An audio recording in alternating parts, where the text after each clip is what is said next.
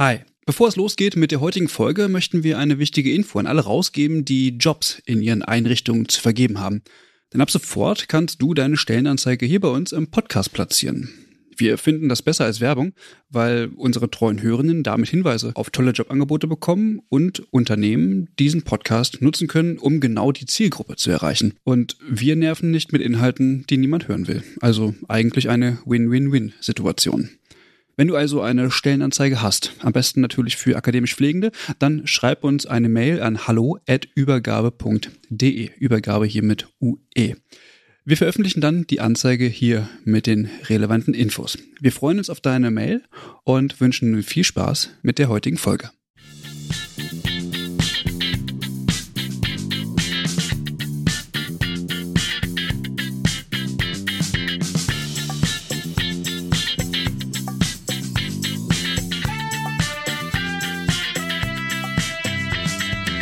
Hallo und herzlich willkommen zu einer neuen Folge des Übergabe-Podcasts.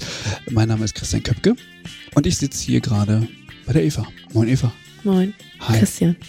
Heute Spezialfolge und zwar waren wir auf dem Forschungskongress des Bundesinstituts für Berufsbildung, also dem BIP. Genau, der war zwei Tage lang und der Titel war Bildung und Versorgung in der Pflege gemeinsam gestalten. Eva, was haben wir da erlebt? Viel. Erstmal vielen Dank für die Einladung. Ja, gerne, habe ich gerne gehen, gemacht. Grüße gehen raus ans BIP. Ähm, nee, es waren aufregende Tage. Also wir haben mit vielen Leuten gesprochen und das Ziel dieser Folge ist es, euch ein paar Einblicke in diesen Forschungskongress zu geben. Und deswegen würde ich vorschlagen, wir hören einfach in unterschiedliche O-Töne heute rein. Und zwischendurch hört ihr natürlich unsere bezaubernden Stimmen immer wieder, damit wir das ein bisschen einordnen und am Ende fassen wir das Ganze nochmal zusammen. Als kleine Info am Rande, es wird in den nächsten Wochen auch nochmal eine große Folge geben von uns, wo wir mit unterschiedlichen Gästinnen vom BIP gesprochen haben, zu der Arbeit vom BIP und so weiter. Das ist dann nochmal ein bisschen mehr über die Arbeit des Bundesinstituts, aber heute schauen wir in den Forschungskongress rein. Genau. Du hast ja, damit wir den Anfang direkt machen, mit Frau Vogler gesprochen und am besten ist, wir springen direkt mal rein ins Interview. Noch eine kurze Info für diejenigen, die Frau Vogler nicht kennen. Sie ist Präsidentin des Deutschen Pflegerats und war eine der Keynote-Sprecherinnen. Sind ja heute hier beim BIP und die Frage wäre, Sie haben gesagt bei Ihrem Vortrag, Pflege braucht Bildung. Warum ist das insbesondere vor dem Hintergrund dieses Kongresses so wichtig? Bildung ist ein zentrales Element für, für Pflege, weil Bildung ja auch Pflege seit Jahrzehnten eigentlich vorenthalten wird. Wir haben seit 2009 eine permanente Absenkung der Qualifikations, des Qualifikationsniveaus. Wir haben in Deutschland seit Jahrzehnten kämpfen wir um das Studium und dass wir das jetzt endlich so besprechen können, ohne erstmal das Studium zum Beispiel in Frage zu stellen, auch ganz einfach aussprechen können, dass wir bundeseinheitliche Bildungsstrukturen brauchen. Da sind wir ja schon weit gekommen. Aber jetzt müssen wir halt dranbleiben und uns damit nicht begnügen, sondern wirklich sagen, wir brauchen bundeseinheitliche Bildungsstrukturen für die Pflege und darüber zu diskutieren, wie wir es jetzt tatsächlich umsetzen. Und ich kriege das mit, dass das auch in den Behörden, dass es bei den, bei den Ministerien und auch in den Ländern, das kommt immer stärker an, weil man den Bedarf jetzt erkennt. Die Not nehmen wir halt die Not, dass wir das dann umgesetzt bekommen. Also Pflege und Bildung, das ist ein Atemzug. Sie sprechen da ja auch aus eigener Erfahrung, sind ja auch langjährig Schulleitung gewesen oder immer noch, sind Sie ja immer noch. Was, was ist so aus der Perspektive der Auszubildenden dann in diesem Zusammenhang wichtig? Worauf, worauf setzen die Wert? Wie kann man die dann auch in der Pflege halten? Was, was glauben Sie aus Ihrer Perspektive? Also generell erlebe ich die auszubildenden Studierenden, die in die Pflege gehen, wie früher, als wir in die Pflege gegangen sind, mit einem hohen Idealismus. Die wollen äh, Menschen begegnen, die wollen unterstützen, die wollen in der Gesellschaft was bewirken so. Und ich glaube, was wir schaffen müssen, ist attraktive Bedingungen in der Ausbildung selbst, in dem Studium selbst. Das heißt, in der Praxis vernünftige Bedingungen schaffen für die Kollegen und für die Auszubildenden, für die Lehrenden auch vernünftige Bedingungen schaffen und nicht und vernünftige zum Beispiel Ausbildungsschlüssel auch setzen, auch Lehrendenschlüssel setzen und ähm, vernünftige attraktive Ausbildungsorte schaffen. So ganz pragmatisches Zeug, eine vernünftige Schule, ein vernünftiges Dach über dem Kopf, vernünftige Ausbildungsstrukturen. Und das andere aber, glaube ich, was wir Auszubildenden anbieten müssen, ist Durchlässigkeit, so dass wenn ich weiß, ich gehe in eine Ausbildung, dass ich vielleicht in zehn Jahren wirklich mal einen Master machen kann, weil ich eine Durchstiegsmöglichkeit habe. Ich glaube, dass es junge Leute gut verstehen können. Das, man merkt es ja auch schon an der Entscheidung jetzt mit den Sonderabschlüssen Alten- und Kinderkrankenpflege. Die wählt kaum jemand gemessen an der Masse, die wir haben weil sie eben wissen, dass das Sackgassenausbildungen sind, die eben nicht weiterführen, momentan nicht. Und von daher glaube ich, Durchlässigkeit für die Auszubildenden total wichtig und Studierenden und vernünftige Arbeitsbedingungen für Lehrende und Praxisanleitende. Wo sehen Sie da die Aufgabe des Deutschen Pflegerats? Na, die Aufgabe des Deutschen Pflegerates ist, sind die Stimmen zu bündeln. Und wir haben natürlich, ne, wir haben die Kinderkrankenpflege bei uns, wir haben die großen Verbände bei uns, wir haben die Vertreter auch der Altenpflege mit dabei in den, in den großen Generalistenverbänden. Und natürlich bringen die ihre Perspektive auf ihre Berufsfelder ein. Und das immer wieder zu bündeln, zusammenzuführen und einen gemeinsamen Weg zu finden, das ist die Aufgabe des Deutschen Pflegerates. Nicht nur an dieser Stelle, sondern eigentlich immer. Vielen Dank für das Interview. Kommen Sie gut wieder nach Hause und äh, danke, dass Sie die Zeit genommen haben. Bei dem Kongress des BIPS war ja gerade auch eine Gästin dabei und zwar Christe Bienstein vom DBFK. Und sie war eine der Keynote-Speakerinnen und musste aber jetzt direkt wieder weg. Deswegen wollten wir kurz darüber berichten, was äh, Frau Bienstein aus der Perspektive des DBFKs im Zusammenhang mit diesem Kongress noch gesagt hat. Unter anderem hat sie ja auf den demografischen Wandel und was noch so auf, in der Zukunft auf die Pflegelandschaft zukommen wird hingewiesen. Wie hast du das empfunden, den Vortrag? Also im Grunde genommen waren das jetzt keine Neuerungen, die die Fachwelt irgendwie äh, beeindrucken würde. Sie ist natürlich auf den demografischen Wandel eingegangen und äh, hat eben auch gesagt, dass die äh, Anzahl der älteren Leute natürlich entsprechend zunimmt. Das wissen wir äh, schon lange. Ähm, hat aber da nochmal die Brücke geschlagen und äh, äußerte, dass der Rückgang der Auszubildenden in der Pflege natürlich auch damit zu tun hat, dass es weniger Geburten gibt und dass quasi nicht nur die Pflege davon betroffen ist, sondern auch entsprechend andere Berufe. Das finde ich nochmal einen wichtigen Hinweis, weil man häufig nur den Blick auf den eigenen Beruf hat, aber auch andere Berufe haben natürlich Nachwuchsprobleme. Das ist, glaube ich, nochmal ganz wichtig. Und ähm, mir ist es jetzt an vielen Orten tatsächlich auch schon begegnet, dass es immer hieß, ja, ähm, die, die Zahl der, der Auszubildenden in der Pflege ist rückläufig. Und ja, natürlich, wo sollen die denn auch herkommen? Äh, und jetzt, glaube ich, geht das so ein bisschen los, äh, dass äh, dieses Gap noch krasser wird und entsteht, weil wir haben natürlich den Zenit äh, noch lange nicht überschritten im Sinne von viele Personen, äh, die das Rentenalter erreicht haben, gehen aus dem Beruf raus und die Anzahl der äh, Pflege wäre rückläufig. Und sie hatte äh, sogar auch gesagt, dass im Grunde genommen, um das Defizit auszugleichen, müsste jede zweite oder dritte Person müsste in den Gesundheitsberufen äh, tätig sein. Und das ist natürlich utopisch. Also dass wir uns da auf, auf, auf einen Mangel einstellen müssen, das hat sie ganz klar betont und ist dann natürlich auch nochmal darauf eingegangen, auf die besonderen Anforderungen der Pflege und natürlich auf die erweiterten Rollen, also sprich mhm. APN und auf äh, Community Health Nursing. Ja, oder auch School Nurses, ne? Da haben genau. wir, wir haben da ja auch schon mal eine Folge zu gemacht. Könnt ihr gerne auch reinhören, aber ist natürlich besonders wichtig auch zu erwähnen im Zusammenhang mit den Bedarf an Bildung, der dann notwendig ist in diesem Zusammenhang und vielleicht auch neue Bildungskonzepte und auch die Ausbildungsqualität hochzuhalten.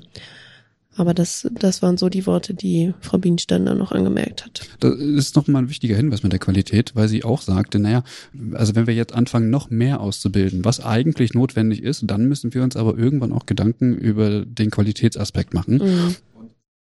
Und sie hat auch nochmal darauf hingewiesen, und das ist halt super wichtig, mhm. ein Zusatz noch oder einen letzten Punkt, den ich noch loswerden möchte, den Frau Bienstein auch geäußert hat, der, glaube ich, nicht zu vernachlässigen ist, und zwar äh, die Verbindung von äh, Forschung Ausbildung, insbesondere auch mit der hochschulischen ja, Ausbildung. Auf jeden Fall. Genau. Mhm. Und das ist ja natürlich heute so ein bisschen Thema hier auf diesem Forschungskongress und man merkt das natürlich auch anhand der, der, der Vorträge und so. Also hier werden ja Forschungsprojekte quasi vorgestellt.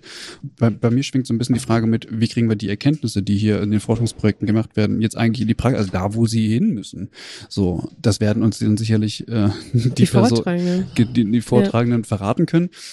Ich hoffe, dass wir noch einige Leute vor das Mikrofon bekommen, die vielleicht auch aus der Praxis kommen und sagen, nee, ich finde das total äh, gut, was hier passiert und äh, ist Bewegung drin. Und e- ehrlich gesagt wusste ich auch gar nicht, dass im Bildungsbereich in der Pflege so viel stattfindet. Also, Mhm. wenn ich mir das Buch angucke, das ist ja dick. Ja, genau. Es gibt hier so ein Abstract-Band Genau. zu dem ganzen Kongress. Das ist wahnsinnig. Da kann man, kann man ruhig mal reingucken. Ja, jetzt habt ihr schon mal die Keynote-SpeakerInnen von dem Forschungskongress gehört und im Folgenden werden wir mit Claudia Hofrath vom BIP sprechen, die unter anderem zuständig ist für das Pflegepanel, was da durchgeführt wird vom BIP. Also hört ihr schon ein bisschen was über die Arbeit vom BIP und zusätzlich würden wir euch noch einen Einspieler präsentieren von einer Studentin, die dort teilgenommen hat, was wir ganz interessant finden, weil das einfach darstellt, dass so ein Kongress vielleicht auch für studierende Personen im Bereich der Pflege von Interesse sein kann. Claudia, magst du mal erzählen, woher du kommst, äh, was so dein Ursprung ist und was deine Aufgabe im BIP ist? Ja, sehr gerne. Und zwar bin ich ursprünglich äh, gelernte Gesundheits- und Krankenpflegerin, bin nach der Ausbildung äh, schnell ins Studium Politik und Soziologie gewechselt und habe da auch ein Masterstudium absolviert, ebenfalls in Soziologie und bin jetzt seit 2016 beim BIP beschäftigt und ja, habe da auch quasi den neuen Bereich der Pflege mit aufgebaut und bin jetzt zuständig für das BIP Pflegepanel, welches ich gemeinsam mit meinem Kollegen Dr. Michael Meng betreue. Sehr schön. Das heißt, du warst eine der, der ersten im Arbeitsbereich, hast das alles noch mitbekommen, diese ganze Phase. Mm, Jetzt hast du gesagt, du bist für dieses Panel zuständig. Vielleicht kannst du erstmal erzählen, was das überhaupt ist und was das Ziel ist. Ja, sehr gerne. Also das BIP Pflegepanel ist das größte Pflegepanel zur Pflegebildung in Deutschland. Wir haben das 2020 zusammen mit dem Umfragezentrum Bonn aufgebaut und dabei handelt es sich um Ausbildungseinrichtungen in der Pflege, Pflegeschulen und Hochschulen, die wir jährlich befragen. Und wir haben mittlerweile über 6000 Teilnehmende im Panel. Das heißt, das sind Ansprechpersonen zur Pflegeausbildung, beruflich und hochschulisch, die sich bereit erklärt haben, regelmäßig an unseren Befragungen teilzunehmen.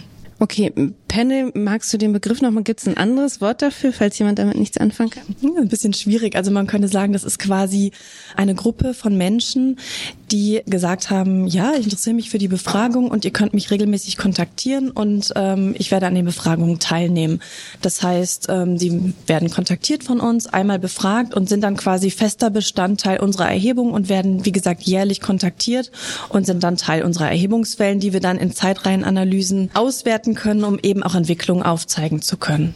Okay, und die Dinge, die ihr dann abfragt, sind das immer dann forschungsprojektbezogene oder gibt es eine, eine Erhebung oder ein Thema, was immer wieder abgefragt wird?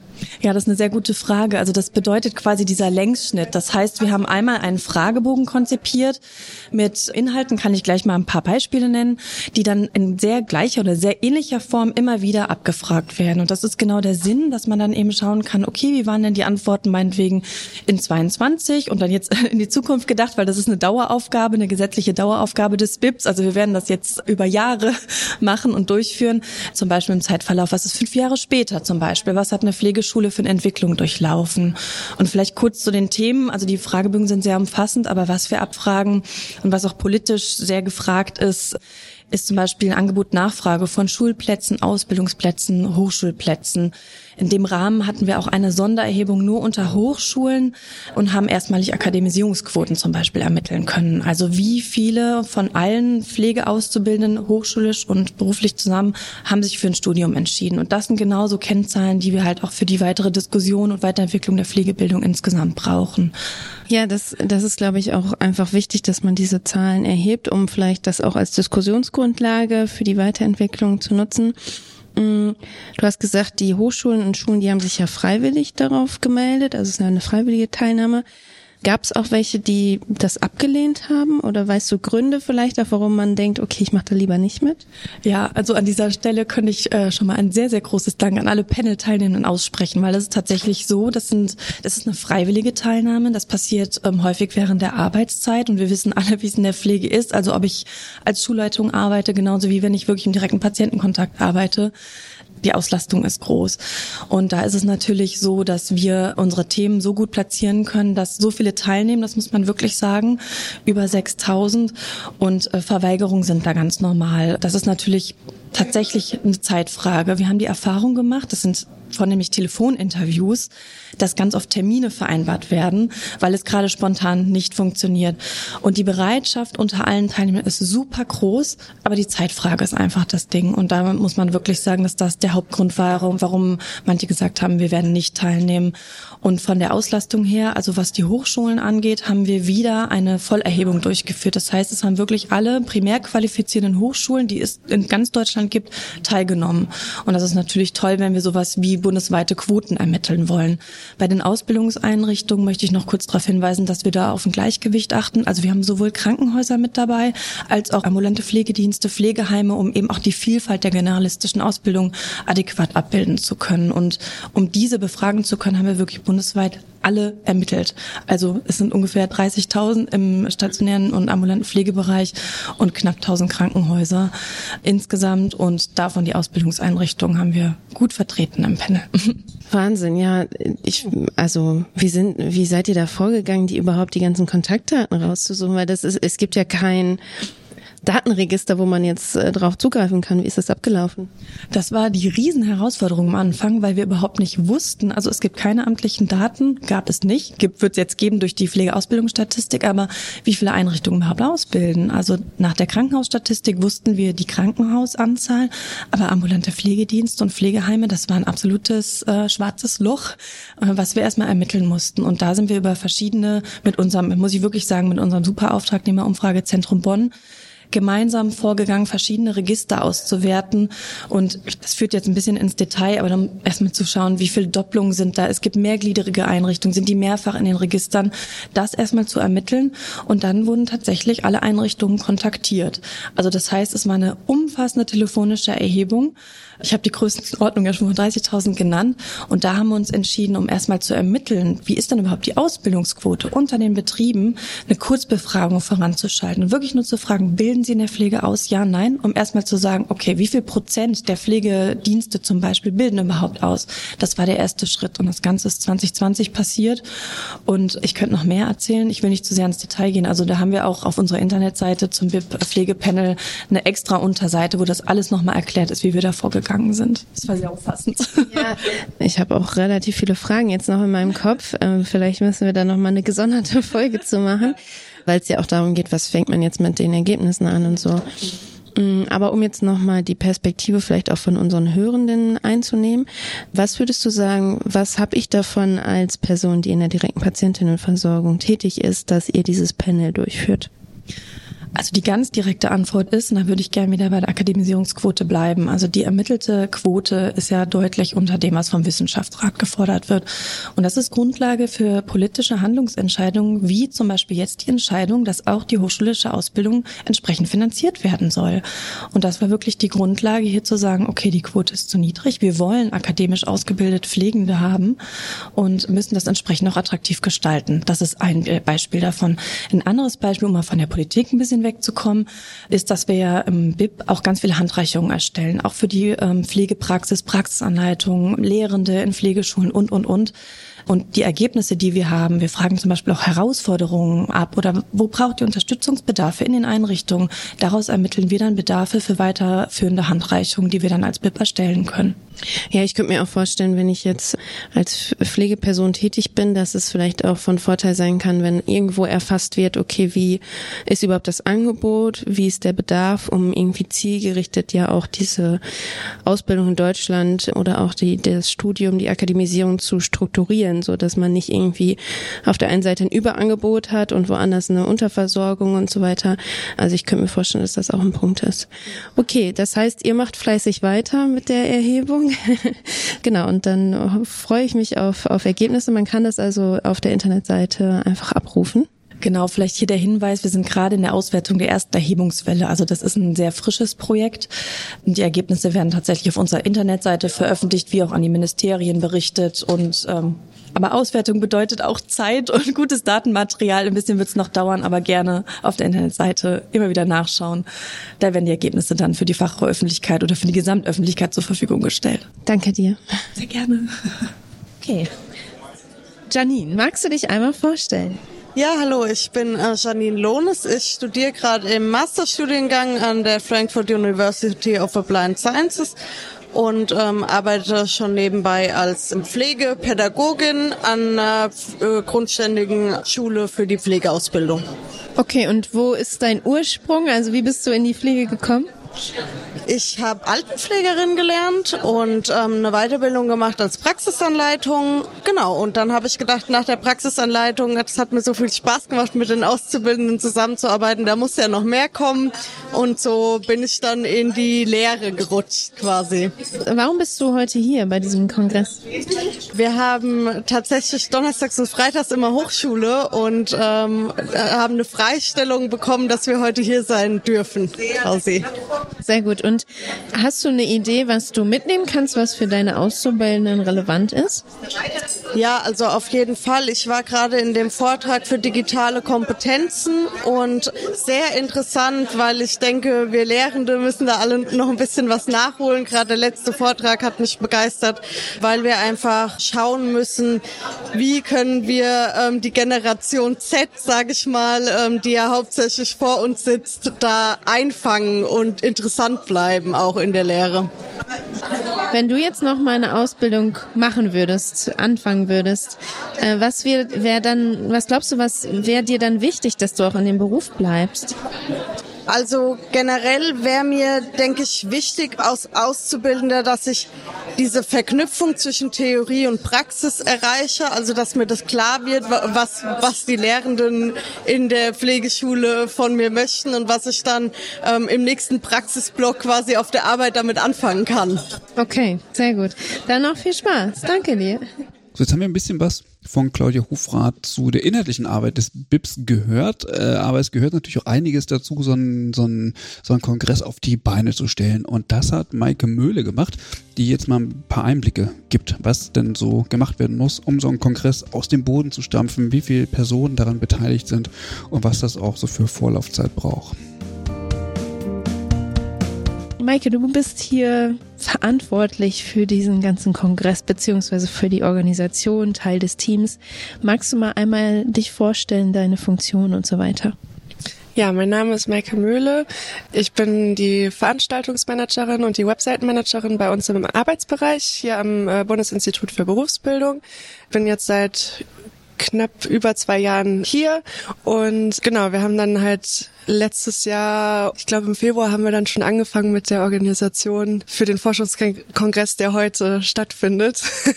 Das ist ja, glaube ich, der erste Forschungskongress von der Arbeits, von dem Arbeitsbereich, oder? Der Arbeitsbereich hatte eine Fachtagung 2019 für die Fachkommission und die Rahmenlehrpläne. Aber es ist jetzt, wo alle dann, es sind ja noch ganz viele Kolleginnen und Kollegen nachgekommen, ab Ende 2019, Anfang 2020. Und das ist tatsächlich durch die Pandemie das äh, die, die erste große Veranstaltung, die wir durchführen, ja. Sehr schön. Ich finde es auch total schön, dass wir uns hier face to face sozusagen treffen können. Was ist so die Zielgruppe gewesen? Wen wolltet ihr ansprechen oder wollt ihr ansprechen mit dieser Art von Kongressen? Mm, es war eine sehr große Zielgruppe. Also wir wollten zum einen Wissenschaftler, Pflegewissenschaftler ansprechen, natürlich auch die Forschungsprojekte aus unserem Forschungsprogramm. Wir haben auch ganz viele Anmeldungen von Studierenden bekommen, die jetzt auch noch ganz viel lernen können. Zum Beispiel auch in dem Vortrag von Lena Dorin. Äh Und wie kam das zu diesem Titel oder wie kam dieser Schwerpunkt, den ihr jetzt gewählt habt? Der Titel wurde noch von Professor Dr. Miriam Peters ins Leben gerufen. Die hatte die Idee, den Forschungskongress durchzuführen und hat dann auch den Titel festgelegt. Okay, und äh, jetzt so aus seiner Perspektive, was würdest du sagen, sind so die großen Herausforderungen, wenn man so einen Kongress organisiert? ist jetzt ein bisschen ab ab vom Thema, inhaltliche Thema Pflege, aber was, was würdest du sagen, was sind so die Herausforderungen?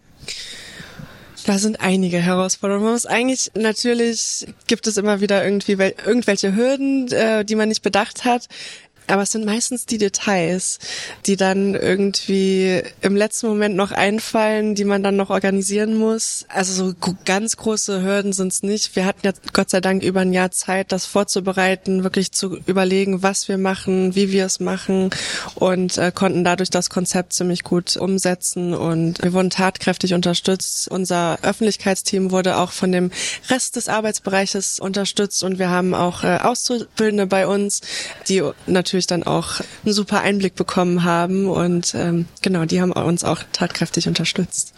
Wenn ich das richtig verstanden habe, gab es ja irgendwie einen Call for Abstracts. Jetzt ist natürlich die Frage, wann, wann ist der nächste Kongress geplant? Vielleicht, äh, wenn Menschen äh, die Idee haben, vielleicht auch mal ihr Forschungsprojekt vorzustellen oder ähnliches, dann wäre es ja gut, wenn man das schon mal auf der Liste hat. Ne? Also im Moment ist es noch nicht geplant. Ich denke auch nicht, dass es nächstes Jahr wieder einen geben wird, aber wir werden auf jeden Fall irgendwie in den nächsten Jahren wieder was machen. Und wer Interesse hat, gerne immer bei uns äh, auf die Webseite gucken. Da veröffentlichen wir alles oder unsere Newsletter abonnieren auf bib.de slash Pflege. Und dann kriegt man alle Infos, äh, wenn man daran Interesse hat. Sehr gut. Vielen Dank und noch viel Erfolg bei diesem spannenden, für dich ja auch spannenden Tag, wenn, wenn man das alles organisiert. Danke dir. Dankeschön. Das waren die Herausforderungen bei der Planung eines Kongresses und um jetzt noch inhaltlich weiter einsteigen zu können, hört ihr jetzt mal ein Forschungsprojekt, was im Rahmen des Kongresses vorgestellt wurde. Und zwar erzählt Verena darüber, die ein Forschungsprojekt mit dem Titel Die Rolle von akademisch qualifizierten Pflegeexpertinnen in der Akutversorgung gemacht haben oder da im Moment bei sind. Das ist ganz spannend, weil die sich da auch über die Kompetenzen auseinandersetzen. Und genau diese Session wurde von Professor Dr. von Galen Hubs moderiert und auch er hat nochmal äh, natürlich aus seiner Rolle als äh, Professor grundsätzlich, aber auch aus der Moderatorenrolle nochmal auf das Thema geschaut. Sie haben die Moderationsrolle inne gehabt. Zu welchem Thema? Zum Thema äh, erweiterte Kompetenzen von Pflegestudierenden und von beruflich Pflegenden in Führungspositionen. Genau. Äh, können Sie kurz einen Einblick geben, worum es äh, da grundsätzlich so ging? Ja, die Kollegen haben einmal aus Köln äh, die Situation der oder auch die Kompetenzen von Pflegekräften mit erweitertem Rollenprofil in Kliniken erforscht. Also haben zum Beispiel auch herausgearbeitet, wie rollensicher sie sich fühlen, welche spezifischen Aspekte sie übernehmen, aber auch ja, was vielleicht noch äh, so Bedarfe sind hinsichtlich der Implementierung von solchen erweiterten Pflegerollen in Kliniken. Dort läuft jetzt ein Projekt, wo auch äh, vier ANP-Nurses sozusagen integriert werden. Und das andere Projekt in Bezug auf die Führungspersonen in der Pflege, da, da zeigt sich halt ein, ein sehr großer Mix an Qualifikationsangeboten für diese Zielgruppe, so dass es quasi kaum Einheitlichkeit gibt und auch äh, zwischen verschiedenen Settings quasi, äh, sagen wir mal, dieselbe Führungsebene im Klinikum und in einer stationären Langzeiteinrichtung hat unterschiedliche Erfordernisse hinsichtlich der Ausbildung, was eigentlich gar nicht so richtig plausibel erscheint auf die Dauer und äh, was man eben durch deutschlandweite Angebote auch beheben könnte oder deutschlandweite Vorgaben auch was. Und das hat das Projekt auch gut herausgearbeitet zur Handlungsempfehlung für Politik. Ja. Erweiterte Pflegerollen. Was genau bedeutet das denn? Beziehungsweise welche Rollen nehmen denn diese Personen dann auch ein? Es ist halt ein bisschen unterschiedlich. Also in Bezug auf die Führungspersonen, die sozusagen aus der normalen äh, Pflegerolle rauswachsen in die in die Stationsleitung oder in die Wohnbereichsleitung, die werden, da wird häufig beschrieben, dass sie so reingeschubst wurden von den Führungskräften, dass sie sich gar nicht so richtig vorbereitet fühlen, sondern eben häufig dann so, ja, da wird ein Posten frei und du machst das jetzt, weil du schon länger hier arbeitest. Und das ist ja ein problematischer Weg, sage ich mal, im Bereich Führung. Aber da geht es eben häufig dann auch darum, dass man im Bereich der Führung dann verschiedene Sachen machen muss, wie zum Beispiel Personalplanung, ist vor allem ein wichtiges Thema. Oder auch Teamführung, was auch große Sorgen bereitet, ein Team zu führen, was zum Beispiel dann auch an die Grenzen kommt, ähm, wo man sagt, bleibt mein Team ja auch erhalten, also wo so Führungskräfte Ängste auch sichtbar werden. Bei studierten Pflegekräften mit erweiterten Kompetenzen zeigen sich vor allem im klinischen Bereich erweiterte Fähigkeiten, also vor allem halt die Frage, wie integriere ich auch Studien, neue pflegewissenschaftliche Studien in mein pflegerisches Handeln. Auch Fortbildungsbedarfe wurden dort benannt, also, also Klärung von oder Erkennen von Fortbildungsbedarfen im Team und die, ähm, die Behebung dessen, aber auch äh, so etwas wie ja, äh, versorgungsübergreifende Aspekte, also dass man auch äh, über den Tellerrand seiner Station hinaus guckt, wie können wir besser zusammenarbeiten mit anderen Sektoren, auch mit diagnostischen Bereichen, gerade in großen Kliniken stellt sich ja die Frage auch äh, des Intersektoralen nochmal oder halt auch des Interdisziplinären und da sind diese Pflegekräfte auch sehr stark eingebunden. Sie haben die, das Panel jetzt quasi als Moderator begleitet. Welche Impulse haben Sie denn von den Personen bekommen, die jetzt sich quasi an der Diskussion beteiligt haben?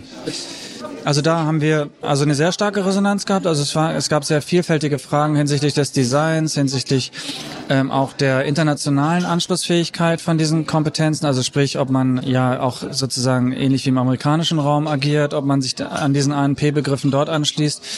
Oder ähm, es war auch äh, in Bezug auf die Führungskräfte so ein bisschen die Frage, wie begreifen wir Führung eigentlich in der Pflege zukünftig? Muss es dann die eine Führungskraft sein oder haben wir nicht auch dann Führungsteams, also eine geteilte Führungsstruktur? Struktur, die es eigentlich auch den Einzelnen erleichtert zu führen oder beziehungsweise wo man sagt, ich habe da zum Beispiel eine pädagogische Führung, ich habe dort eine fachliche Führung und ich habe eben auch eine, sagen wir mal, eine Managementführung, um, um mal diese Dreiheit sozusagen vielleicht zu trennen und dementsprechend eben auch, sagen wir mal, ein Führungsmix.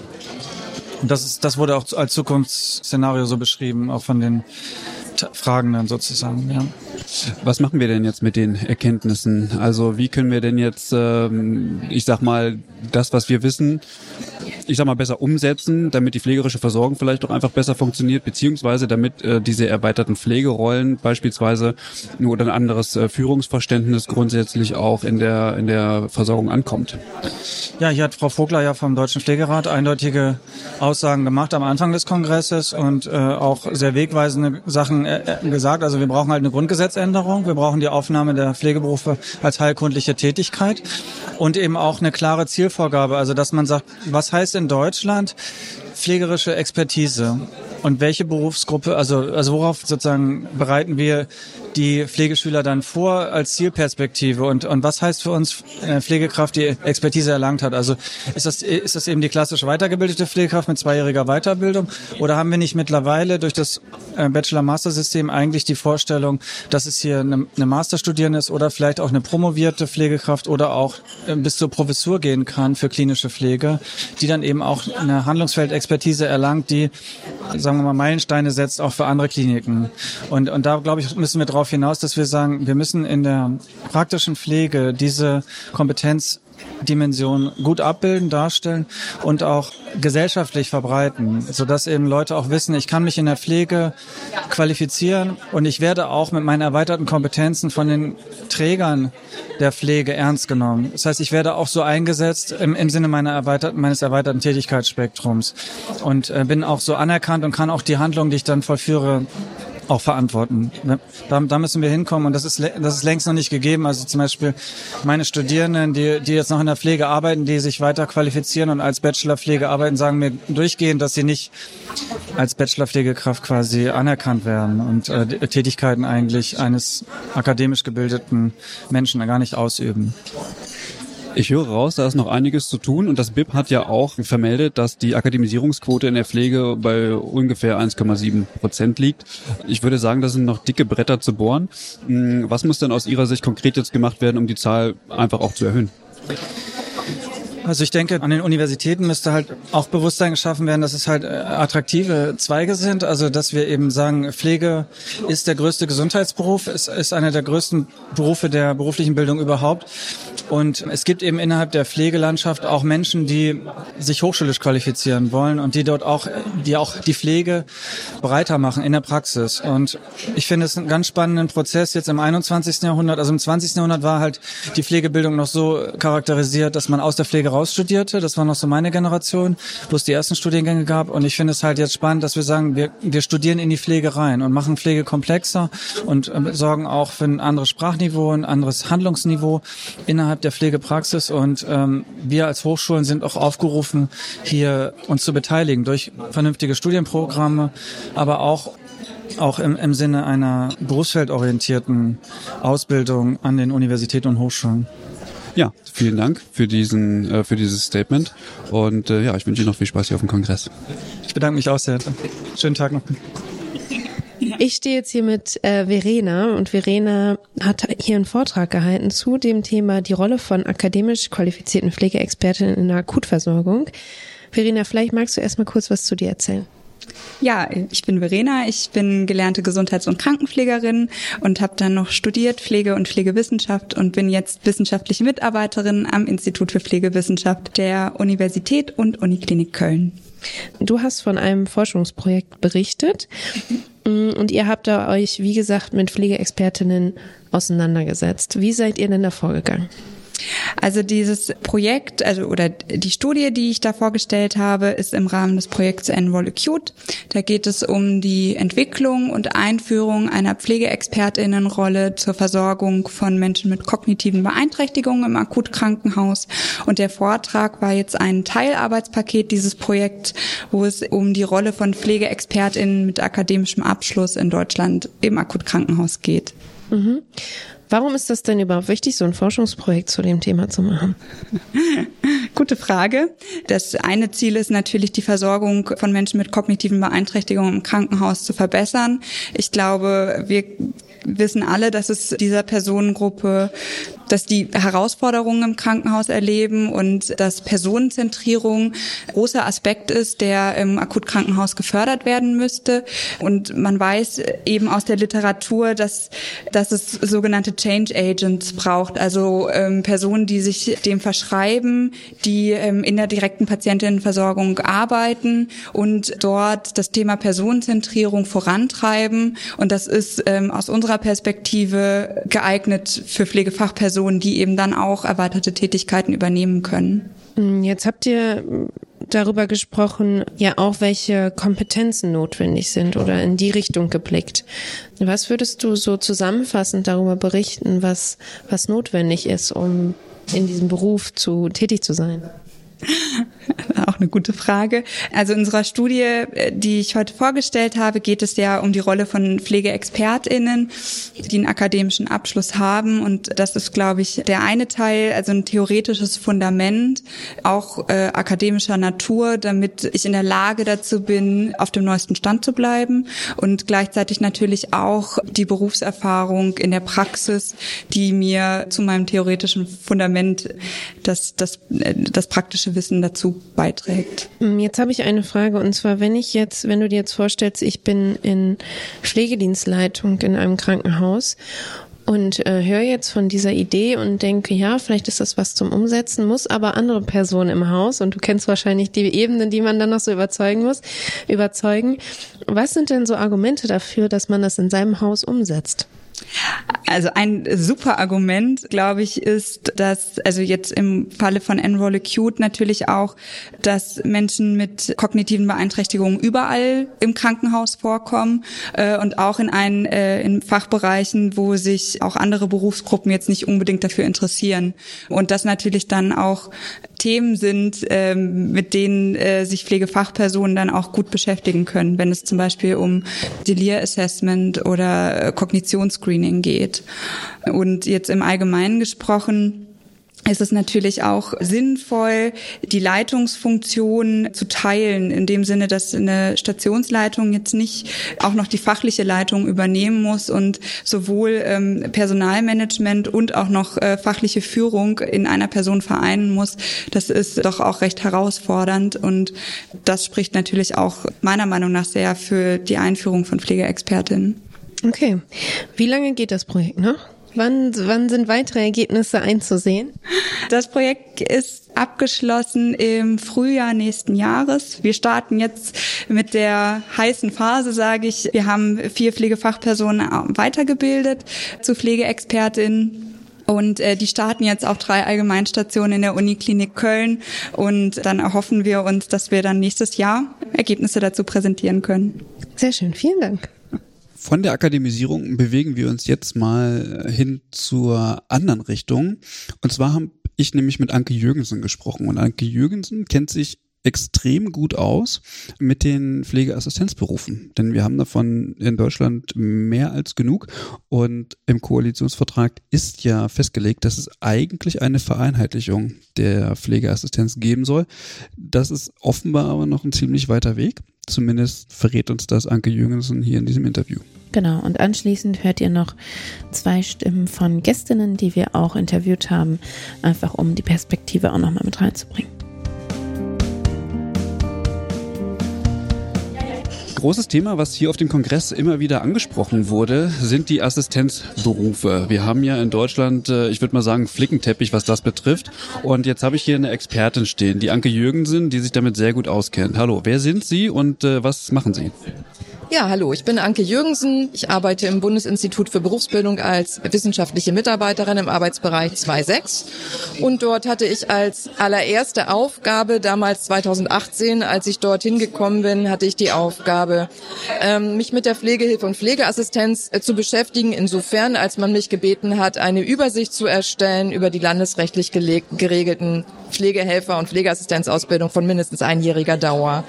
Genau, und das habe ich damals gemacht und äh, war erstmal selbst erstaunt, ob der Fülle der verschiedenen Ausbildungen in 16 Bundesländern damals, ich glaube 26 oder 27 Ausbildungen, merkte aber auch, dass während ich dann, also das nach der Veröffentlichung, dann kam der Koalitionsvertrag, hat sich aber auch sehr viel nochmal geändert, so dass ich jetzt gerade an der zweiten Auflage bin und versuche jetzt wieder den Status quo abzubilden, der wahrscheinlich auch während des Veröffentlichungsprozesses schon wieder überholt wird. Woran liegt das denn, dass da so ein rascher Wandel ist und vor allem, dass wir so viele verschiedene Möglichkeiten haben in der Assistenzausbildung? Also man könnte sehr weit ausholen, könnte sagen, was ist die Tradition der Helfer? Helferausbildungen. Fange ich mal mit der Krankenpflege an. In der Krankenpflege gab es bis 2003 eine bundeseinheitlich geregelte einjährige Ausbildung in der Krankenpflegehilfe. In der Altenpflege gibt es erst seit 2003 eine bundeseinheitliche dreijährige Ausbildung, also in der Altenpflege. Zuvor gab es aber landesrechtlich geregelte Altenpflege, dreijährig oder auch zweijährig, aber auch einjährige Helfer, Altenpflegehelfer, mit Gesetzen aus den 90er Jahren. Und diese sind dann als Helferausbildungen nach 2003 auf Landesebene erhalten geblieben. Und in der Krankenpflege, also für den Bereich Krankenpflege, wurden neue gemacht nach 2003, sodass wir dann erstmal so einen bunten Flickenteppich hatten, bis dann jetzt beschlossen wurde, ja angesichts dieses Flickenteppichs, ähm, dass, also im Koalitionsvertrag wurde beschlossen, eine bundeseinheitliche Pflegeassistenzausbildung aufzustellen, aber das ist bislang nicht vollzogen aber durch die Einführung der generalistischen Ausbildung, wir haben auch Paragraph 11 und 12 in den äh, Pflegeberufegesetz. Paragraph 11 sagt, äh, unter der Bedingung, dass man eine mindestens einjährige landesrechtlich geregelte Assistenz- oder Helferausbildung absolviert hat, kann auch eine Person mit neun Jahren Schulbildung die dreijährige Ausbildung beginnen. Und in Paragraph 12 heißt es, die mindestens einjährige Ausbildung ist anrechenbar auf die drei Jahre Pflegefachmann, Pflegefachfrau Ausbildung. Insofern haben wir tatsächlich Regelungen im Bundesgesetz, die sich auf landesrechtlich geregelte Berufe beziehen. Diese wiederum unterliegen einem länderübergreifend vereinbarten Mindestanforderungen, die 2014 erstellt worden sind von der Arbeits- und Sozialministerkonferenz und der der Gesundheitsministerkonferenz dieses gemeinsame Eckpunktepapier, ich glaube, herausgekommen 2016. Ich weiß es jetzt nicht ganz genau, aber ich habe es in der Broschüre mit den Jahren richtig geschrieben. Und äh, diese Mindestanforderung muss es erfüllen, um anrechenbar zu sein, beziehungsweise die Zugangsbedingungen zu erfüllen.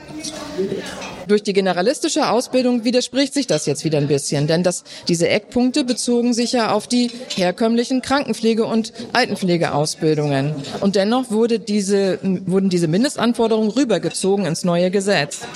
Das heißt, wir haben jetzt eigentlich eine auf eine Altersgruppe ausgerichtete Helferausbildung, die gleichzeitig anrechenbar ist auf eine generalistische Ausbildung. Und da hakt es natürlich.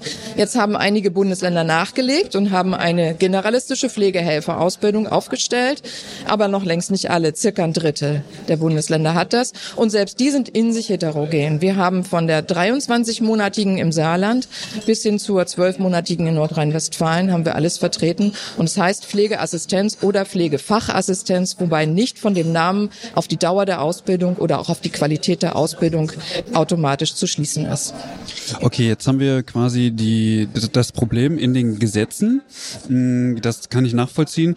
Äh, ich frage mich nur, ist es nicht auch total okay, wenn man so viele verschiedene Optionen hat? Ähm, wenn wir von der Durchlässigkeit sprechen, ist es eben so, dass wir auch immer an den Schnittstellen dafür sorgen müssen, dass es passt. Und ich denke, wenn man eine äh, herkömmliche Helferausbildung ausgerichtet auf eine, einen Versorgungsbereich oder eine zu versorgende Klientel hat, mitbringt, dann ist das eben nicht unmittelbar anschlussfähig an eine generalistische Ausbildung. Generalistische Ausbildung ist die Grundausbildung und von dort aus weiter entweder in die Breite zu gehen, also spezialisiert zu werden, aber auch in die Höhe zu gehen, nämlich auch einen höherwertigen Abschluss, eine höhere Qualifikation zu erlangen.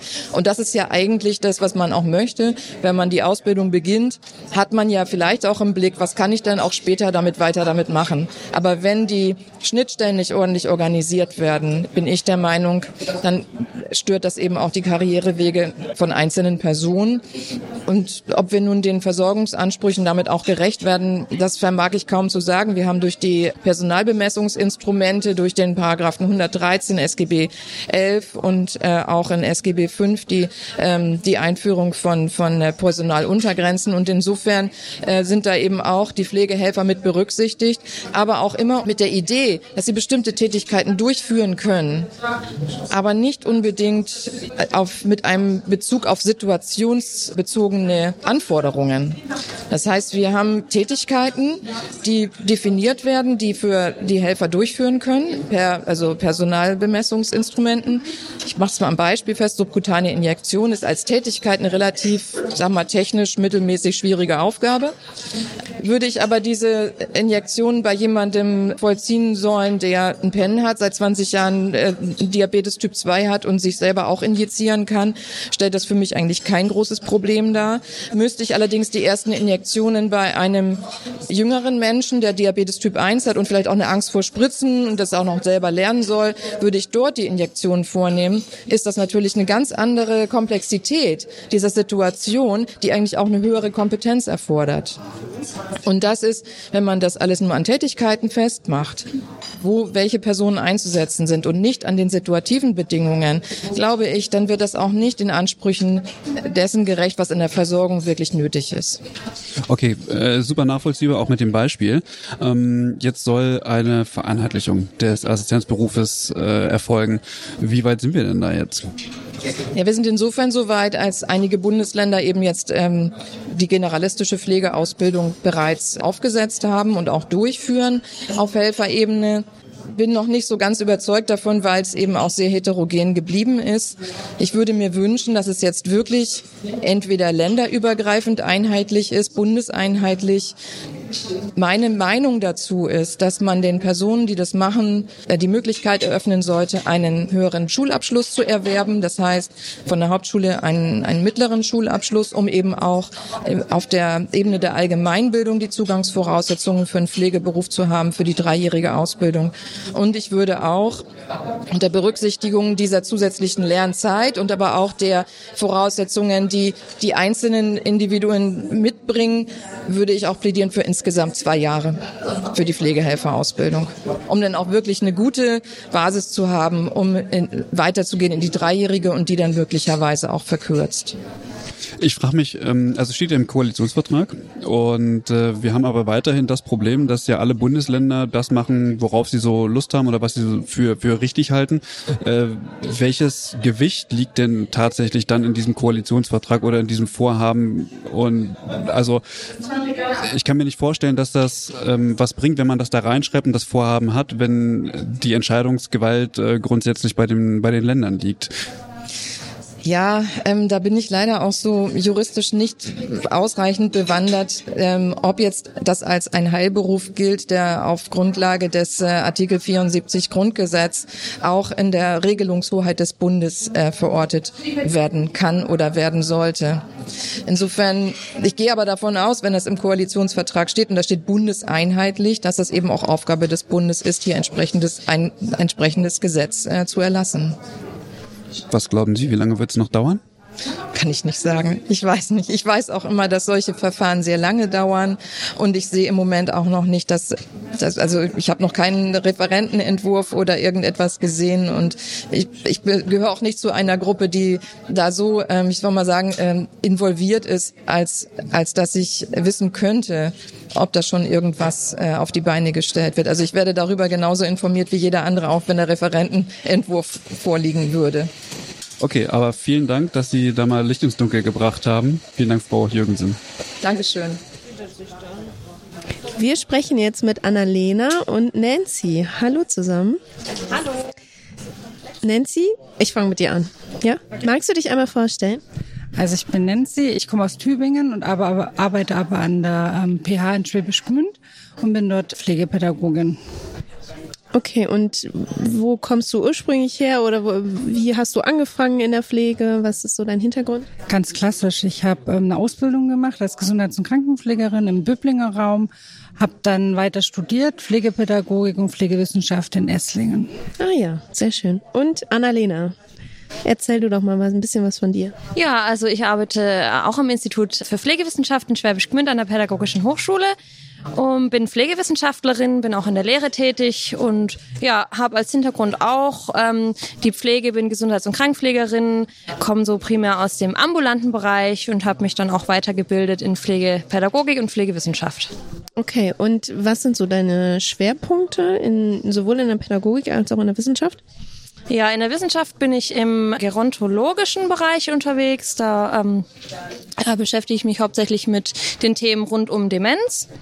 Und ja, in der Pädagogik bin ich mir noch nicht so ganz sicher, wo das da hingeht. Da habe ich gerade erstmal so ein bisschen angefangen, mich zu orientieren. Also da kann ich mich jetzt noch nicht festlegen. Okay. Und warum seid ihr heute hier? Interessante Vorträge wollen wir hören über ähm, ja, Ausbildung, ähm, digitalen Wandel. Genau. Sehr gut. Wie seid ihr denn auf den Kongress aufmerksam geworden, Annalena? Ähm, ja, wir haben zwei Kollegen, die heute auch Vorträge halten und dachten uns, da schließen wir uns gerne an und ähm, schauen mal, was uns erwartet. Sehr gut. Es sind ja zahlreiche Vorträge hier heute. Habt ihr einen besonders im Blick oder ein, ein Thema, was euch besonders angesprochen hat? Ich kann jetzt natürlich nicht auswendig den Titel sagen, aber äh, mit der Skills Lab Tätigkeit, weil das bei mir der Schwerpunkt ist, ähm, im Skills Lab tätig zu sein, Simulationsarbeit. Ich mache auch Fertigkeitstraining mit unseren Studierenden und das hat mich angesprochen. Das heißt, ihr habt selber auch ein äh, Skills Lab? Wir haben selber ein Skills Lab, genau. Okay. Ja, dann äh, viel Spaß hier. Danke, dass ihr mit aufgenommen habt und alles Gute euch. Ja, danke schön. Im Folgenden hören wir mal eine ganz interessante Sichtweise, nämlich die einer Akkreditierungsagentur, die ja dafür zuständig sind, Studiengänge in Deutschland beziehungsweise Hochschulen und Universitäten bei der Akkreditierung zu unterstützen. Das hört ihr einmal und dann hast du noch mit Manfred Hülsken-Giesler gesprochen. Genau, der kommt ja von der Universität in Osnabrück und äh, hat das Thema Digitalisierung mitgebracht quasi. Denn auch das war eine recht große Säule auf dem Kongress, mhm. mh, wo es quasi darum ging, naja, wie können wir den Prozesse auch digitalisieren, wie können wir Wissen verstetigen, zirkulieren lassen, das natürlich auch entsprechend ja im digitalen Zeitalter. Und vor allem mit in die Bildung mit einbeziehen. Genau, welche Bildungsformen sind digital auch möglich? Ja. Ja, guten Tag, ich bin der Florian Steck. Äh, ich komme von der Akkreditierungsagentur AHPGS in Freiburg und äh, ja, bin hier, um so einen kleinen Einblick in die praktische Pflege zu bekommen und einen Kontakt zum Feld herzustellen und ja, genau, einfach mal reinzuschnuppern. Das ist ja auch für die Hochschulen ein ganz wichtiges Thema der Akkreditierung. Können Sie mal kurz erklären, was hinter dem Begriff überhaupt steht? Mhm. Es ist im Endeffekt äh, externe Qualitätskontrolle, die Programmakkreditierung für Hochschulen. Jeder Studiengang, der in Deutschland startet, beziehungsweise je nach Bundesland startet, bevor der erste abschließt, muss akkreditiert sein und jetzt im neuen System alle acht Jahre wieder diesen Prozess durchlaufen. Ähm, Genau, es geht ähm, darum, unter verschiedenen Aspekten, basierend auf einem äh, dem Studienakkreditierungsstaatsvertrag, den Studiengang zu beleuchten. Und irgendwie am Anfang bei der Erstakkreditierung geht es mehr so um Curriculum, Qualifikationsziele, ähm, sieht es gut studierbar aus und dann in der Reakkreditierung acht Jahre später schaut man sich die Absolventenzahlen, die Evaluationen an, die Studierbarkeit insgesamt, genau, ja. Ja, wenn ich das so richtig mitbekommen habe, ich komme ja auch von einer Hochschule, dann ähm, ist es ja so, bei jeder Akkreditierung und Reakkreditierung sind ja verschiedene Personenkreise da mit drin. Unter anderem auch die Studierenden, die damit eingebunden werden. Warum ist das wichtig, auch die mit reinzunehmen? Also gerade bei einer Reakkreditierung spielen die Studierenden eine große Rolle für den Studiengang an sich. Bei einer Konzept- oder Erstakkreditierung sind meistens Studierenden anderer Studiengänge. Ist ja auch eine, ein, ein Studierender, eine Studierende im Gutachtergremium dabei seitens der Agentur. Und ja, das ist ganz wichtig, einfach auch um einen Einblick in die Studienbedingungen des Studiengangs zu bekommen. Wie hat jetzt zum Beispiel in den letzten Jahren, wie hat das äh, Online-Learning funktioniert? Wie ist die Bibliothek ausgestattet? So ist der Prüfungsmix ausgewogen? Erreichte die Leute gut? Äh, die hochschulischen Ansprechpartner? Wisst ihr überhaupt, wer eure Ansprechpartner sind? Genau, das ist so, äh, da kommt immer nochmal, das ist immer die letzte Runde von normalerweise vier Gesprächsrunden, die man mit der Hochschule hat. Also erst Hochschulleitung, dann Fachbereichs-, Fakultätsleitung, dann die Programmverantwortlichen und dann die Studierenden. Und da kommt ähm, als, als letzte Runde auch oft nochmal viel Tacheles auf den Tisch, weil es auch eine vertrauensvolle Atmosphäre. Die Studierenden können sich eigentlich sicher sein, dass da nichts nach außen dringt, konkret, was sie gesagt haben. Und äh, ihnen wird schon auch irgendwie vermittelt, dass hier auch irgendwie die Möglichkeit besteht, wirklich was zu verändern am Studiengang. Oft endet es dann mit der Frage, so, dann mal auf die letzte Frage von so einem Akkreditierungsverfahren. Wenn ihr euch irgendwas wünschen könntet an eurem Studiengang oder an der Hochschule, was wär's? Jetzt könnte, was wäre es? Jetzt könnt ihr das frei raus sagen. Mhm. Eine letzte Frage vielleicht noch. Sie haben gesagt, Sie begeben sich gerade in das Feld der Pflege. Ähm, was sind da so Ihre ersten Assoziationen und was glauben Sie, was Sie hier mitnehmen können? Erste Assoziation, also das heißt, ich begebe mich jetzt, ich bin jetzt seit drei Jahren in dem Job und habe jetzt einige Pflegestudiengänge akkreditiert, aber man bleibt halt immer eher an der Oberfläche, man hat die Fachgutachter dabei. Ich habe das, ich hoffe, dass ich hier einfach einen Einblick in den aktuellen in die aktuellen Themen der Pflege bekommen kann, auch was einfach hier die berufliche Pflege und die hochschulische Pflege einfach bewegt und es auch ein Stück weit vielleicht mitnehmen kann in Akkreditierungsverfahren. Ich sehe, es gibt ganz viele Themen, Praxisanleiter, Weiterbildungen und so. Das ist auch ein Akkreditierungsverfahren mit primär qualifizierenden Pflegestudiengängen ein ganz wichtiges Thema. Zum Beispiel, wie man die weiterqualifiziert. Und hier gibt es dann schon relativ viel Synergieeffekte und die Akkreditierung leistet natürlich auch schon irgendwie einen Beitrag zur Absicherung und vielleicht sogar in manchen Augen auch zur Professionalisierung verkannten Beitrag leisten von Berufsfeldern, irgendwie gerade von kürzlich akademisierten zusätzlich noch. Ja, und ich denke, von dem her ist es für mich auch ein ganz interessanter, ganz interessanter Einblick. Vielen Dank. Alles Gute. Dankeschön. Auf dem Forschungskongress des BIPS ging es natürlich auch um das Thema der Digitalisierung und ich stehe jetzt hier mit ähm, Manfred Hülsgen-Giesler. Hallo. Hallo in der Runde. Sie äh, haben heute einen Vortrag gehalten und äh, ich frage mich, worum ging es? Was wir heute vorgestellt haben, ist der sogenannte Online-Campus Pflege. Das ist ein Angebot, was wir im Rahmen eines äh, BMBF-Förderrahmens entwickeln. Das ist die Invite-Förderlinie. Und wir, das heißt die Universität Hildesheim, die Technische Hochschule Lübeck und die Universität Osnabrück Pflegewissenschaft entwickelt ein online gestütztes Weiterbildungsangebot zur Ausbildung von digitalen Kompetenzen für beruflich Pflegende. Dieses Angebot ist so konzipiert, dass man in kleinen Lernhäppchen, Learning Nuggets, quasi en passant während der Arbeitszeit oder auch in Randzeiten sich eben systematisch durch verschiedenste Module und Lerneinheiten durcharbeiten kann. Das sind so Lernformate von fünf Minuten pro Tag, vielleicht zehn Minuten pro Tag, mal auch 15, über die Zeit sein eigenes Tempo finden kann und sich auseinandersetzen kann, eben mit der Frage, wo stehe ich eigentlich mit meinen Digitalkompetenzen und die systematisch erweitern kann. So vielleicht ein erster Zugriff. Genau, Sie haben jetzt Kompetenzen gesagt. Mich würde interessieren, welche Kompetenzen sollen denn da vermittelt werden? Ja, wir haben für dieses Angebot eigens einen Kompetenzrahmen entwickelt. Der hat drei große Dimensionen.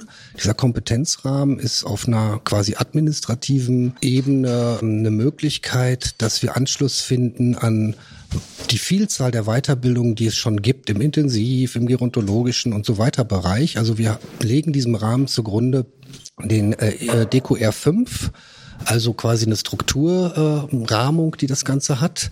Inhaltlich haben wir Module abgeleitet aus äh, einer Analyse, welche technikorientierten Inhalte eigentlich international heute äh, vermittelt werden in Angeboten dieser Art Und auf der Kompetenzebene haben wir uns orientiert an sechs Dimensionen, quasi die ausgebildet werden sollen. Ich will die jetzt hier nicht alle durchnudeln, sondern äh, es geht darum, dass man einerseits ganz basal quasi bestimmte Technologien bedienen lernt über die Angebote, die wir machen in dem Weiterbildungsformat aber eben auch verstehen lernt, welche Komplexität digitale Technologien heute haben, dass man lernt, darüber zu reden, also quasi auch kommunikative Kompetenzen, insbesondere aber quasi reflektierte Entscheidungen der eigenen Pflegepraxis treffen kann, wann ist welche Technologie von der digital gestützten Dokumentation bis zur Tourenplanung bis zur Robotik und zukünftig auch KI eigentlich sinnvoll in welcher Situation einzusetzen und wo eben auch nicht.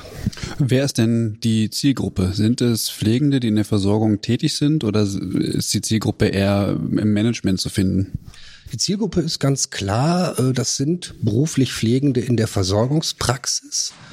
Von, weil wir ja wissen, dass in der Regel in den Ausbildungen bisher dieses Thema digitale Kompetenz noch nachrangig eben diskutiert oder eben auch äh, ja eingepflegt ist. Also es richtet sich an sogenannte Praktiker in der Pflege, dass die die Möglichkeit haben, sich da auf den neuesten Stand zu bringen. Also ich frage mich, warum findet das nicht in der Ausbildung schon statt? Und äh, wie lässt sich sozusagen das, was Sie jetzt gemacht haben, äh, in den Arbeitsablauf oder grundsätzlich in der Praxis integrieren? Genau, wichtige Fragen. Also ähm, das neue Pflegeberufegesetz sieht ja durchaus jetzt eine Auseinandersetzung mit digitalen Kompetenzen vor. Nach, mein, nach meiner Einschätzung noch viel zu rudimentär und viel zu stark mit Blick auf die praktische Ausbildung. Also im Bereich der theoretischen Ausbildung ist das noch sehr, sehr marginal, beziehungsweise meines Erachtens nicht den Anforderungen, denen Pflegende zukünftig da ausgesetzt sind, entsprechend. Insofern bedarf es nach meiner Einschätzung für die Ausbildung auch nochmal eigener Formate quasi, um ob jetzt online gestützt oder eben auch in, sagen wir mal, klassischen Unterrichtsformaten, sich mit digitalen Kompetenzen auseinanderzusetzen. Weil es eben auch eine Vermittlungsfrage ist. Wir sitzen sehr stark an, dass Pflegende bereits über Einblicke, Erfahrung, Expertise im Feld haben. Das ist eine andere Voraussetzung als in den Ausbildungen. Äh, also in der, in der beruflichen Ausbildung. Den zweiten Teil der Frage habe ich jetzt vergessen.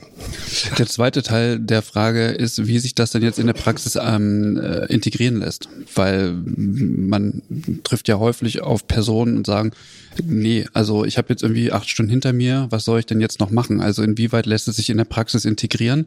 Ähm, werden dafür Freiräume geschaffen? Also wie könnte das praktisch umgesetzt werden? Genau. Ganz wichtige Frage, sagen wir mal so, die eben nicht nur unser Projekt adressiert, sondern die für meine Begriffe quasi auch mit der Zukunft der äh, Bildung und äh, auch Fort- und Weiterbildung zu tun hat, die vermutlich ja doch zunehmend stark auch online digital gestützt stattfinden wird, vielleicht auch in Blended Learning Formaten. Das alles gilt es ja zu verhandeln. Wo geht die Reise eigentlich hin?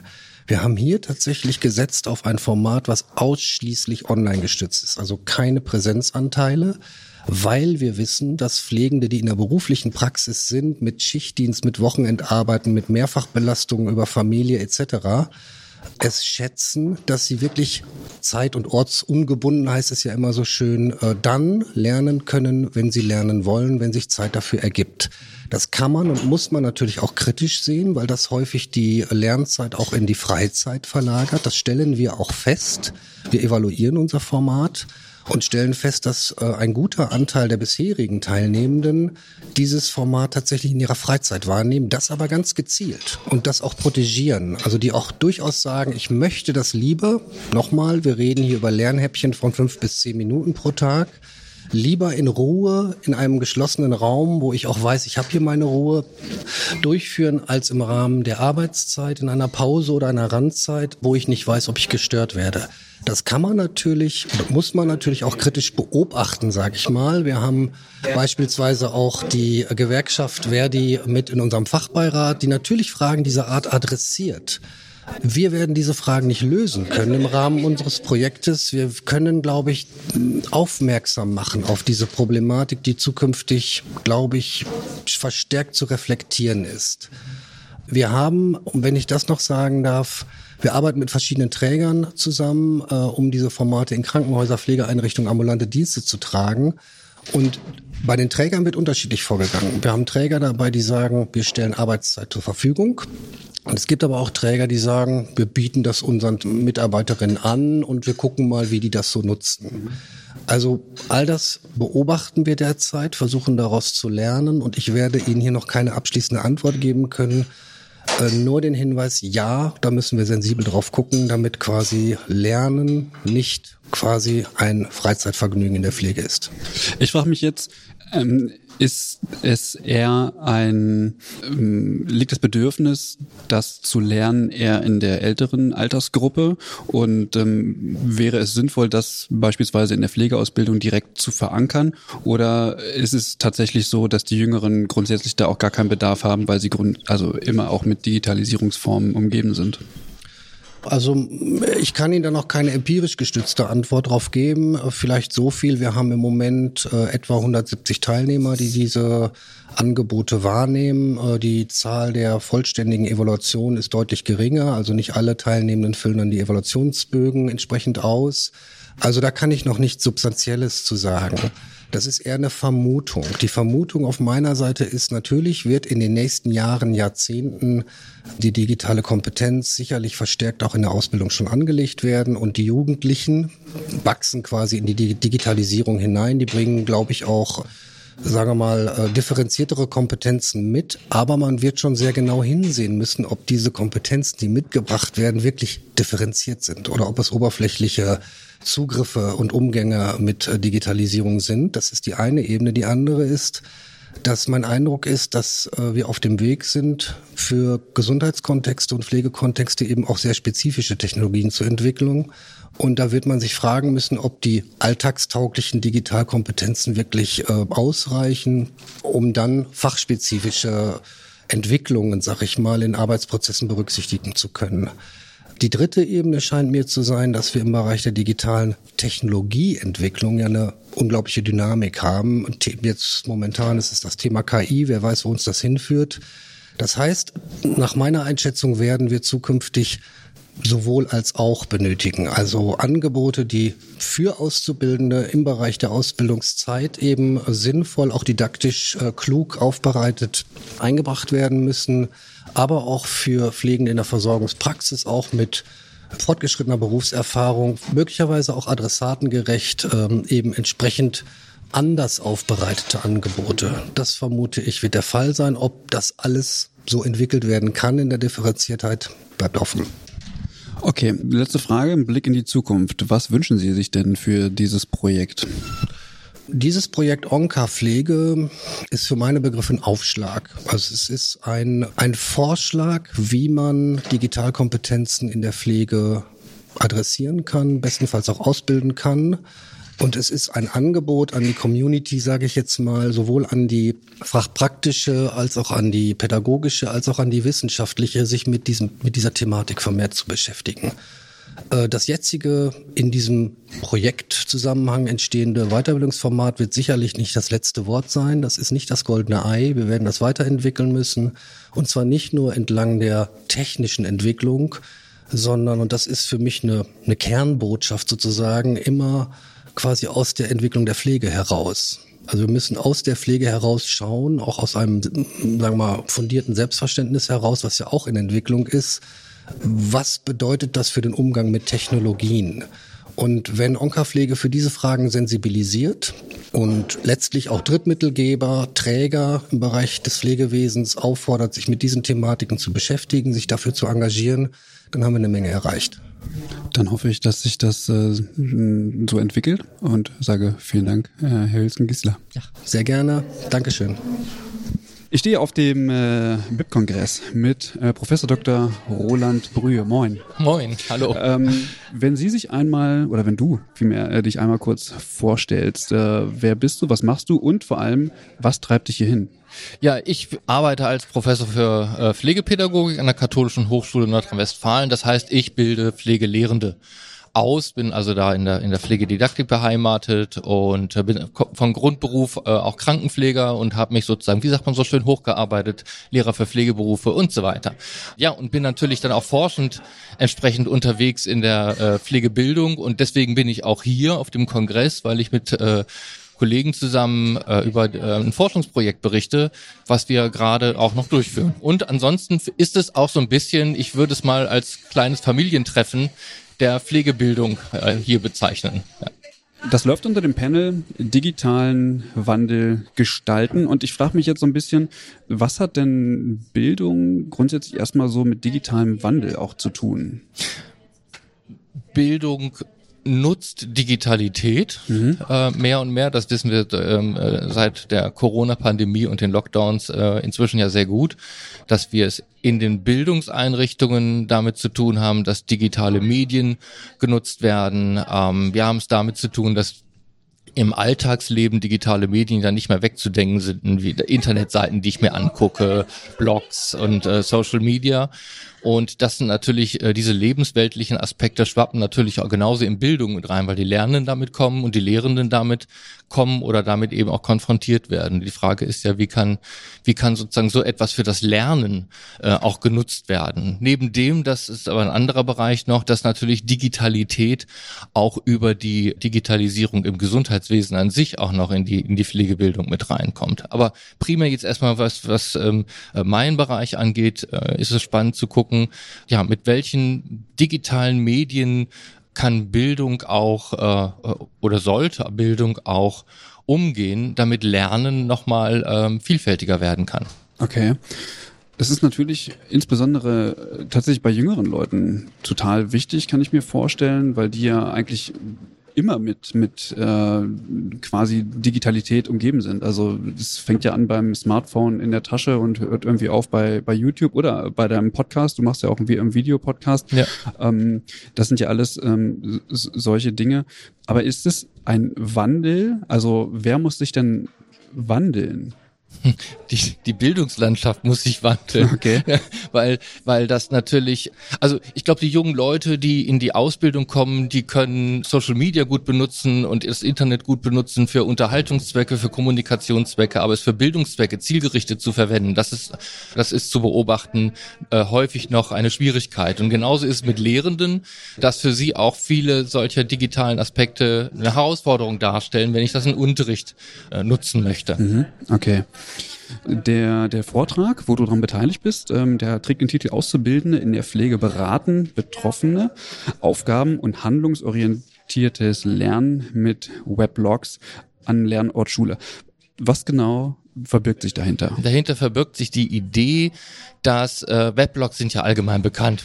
So, hier, viele nutzen die und ähm, ist ja ein schönes Medium, wo man sozusagen Informationen erhält, wo man aber auch dann Kommentare hinterlassen kann, dass Diskussionen erfolgen und so weiter. Und das ist etwas, was äh, der Kollege Höldhoff und ich, die wir das Projekt betreuen, sehen, dass das in der äh, für die Pflegebildung gerade auch etwas total Spannendes wäre, wenn nämlich Auszubildende Weblogs nutzen, um Fachinformationen für Betroffene Menschen aufzubereiten, zur Verfügung zu stellen und sozusagen über diese Kommentarspalten auch für Beratung auch zur Verfügung zu stehen. Das könnte zum Beispiel ganz praktisch sein, dass es um einen Weblog für Diabetes bei Jugendlichen geht, sozusagen, und dass da Sachinformationen aufbereitet werden im Rahmen der Ausbildung und dass eben das ausgerichtet ist für betroffene Menschen, sozusagen, dass die das lesen, was darüber da, da Informationen gewinnen können und dass sie sozusagen auch Fragen stellen können. Und das Auszubildende sich dann wiederum dann diesem Dialog auch stellen und ähm,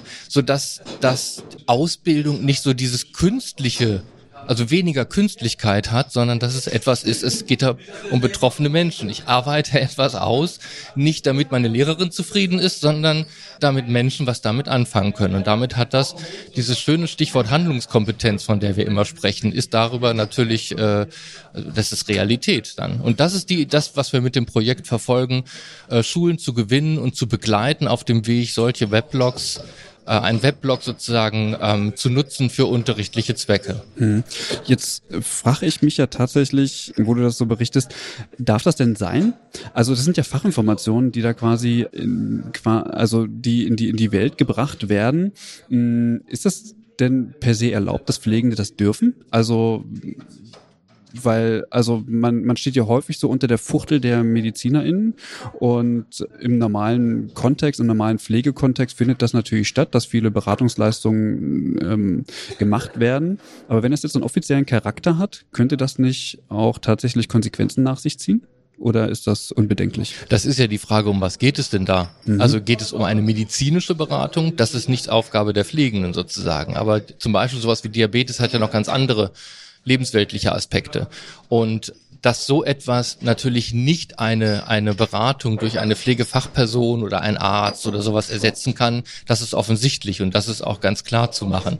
Aber es ähm, kann ein niederschwelliges Angebot an Informationen sein, was gut zugänglich ist und wie das genau ausgestaltet werden kann, diese Kommunikation, dieser beratende Aspekt und so, das ist auch Teil des Projektes, das mit den Schulen gemeinsam auch auszuloten, weil natürlich äh, rechtliche Bedingungen können da nicht äh, ignoriert werden.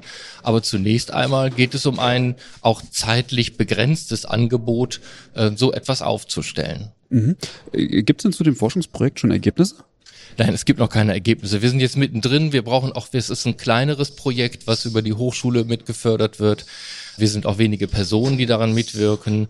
Wir sind jetzt gerade in der Phase, dass wir Schulen gewonnen haben. Wir werden heute auf, hier in unserem Vortrag auch darüber berichten, wie schwierig alleine diese Phase schon war, weil es nämlich viele Hürden gibt über äh, PR-Abteilungen in Krankenhäusern, über äh, IT-Abteilungen, die noch mitreden wollen und so mhm. weiter, so dass äh, wir jetzt gerade erst dabei sind, in die nächste Phase einzutragen mit der Schule, die sozusagen, es ist jetzt erstmal nur eine geworden, von vielen, die eigentlich Interesse hatten, jetzt in diese Phase einzutreten, das curricular zu verankern und inhaltlich auszuarbeiten und sie dabei zu begleiten, so ein Weblog, dessen Rahmenstruktur äh, wir zur Verfügung stellen, einzurichten.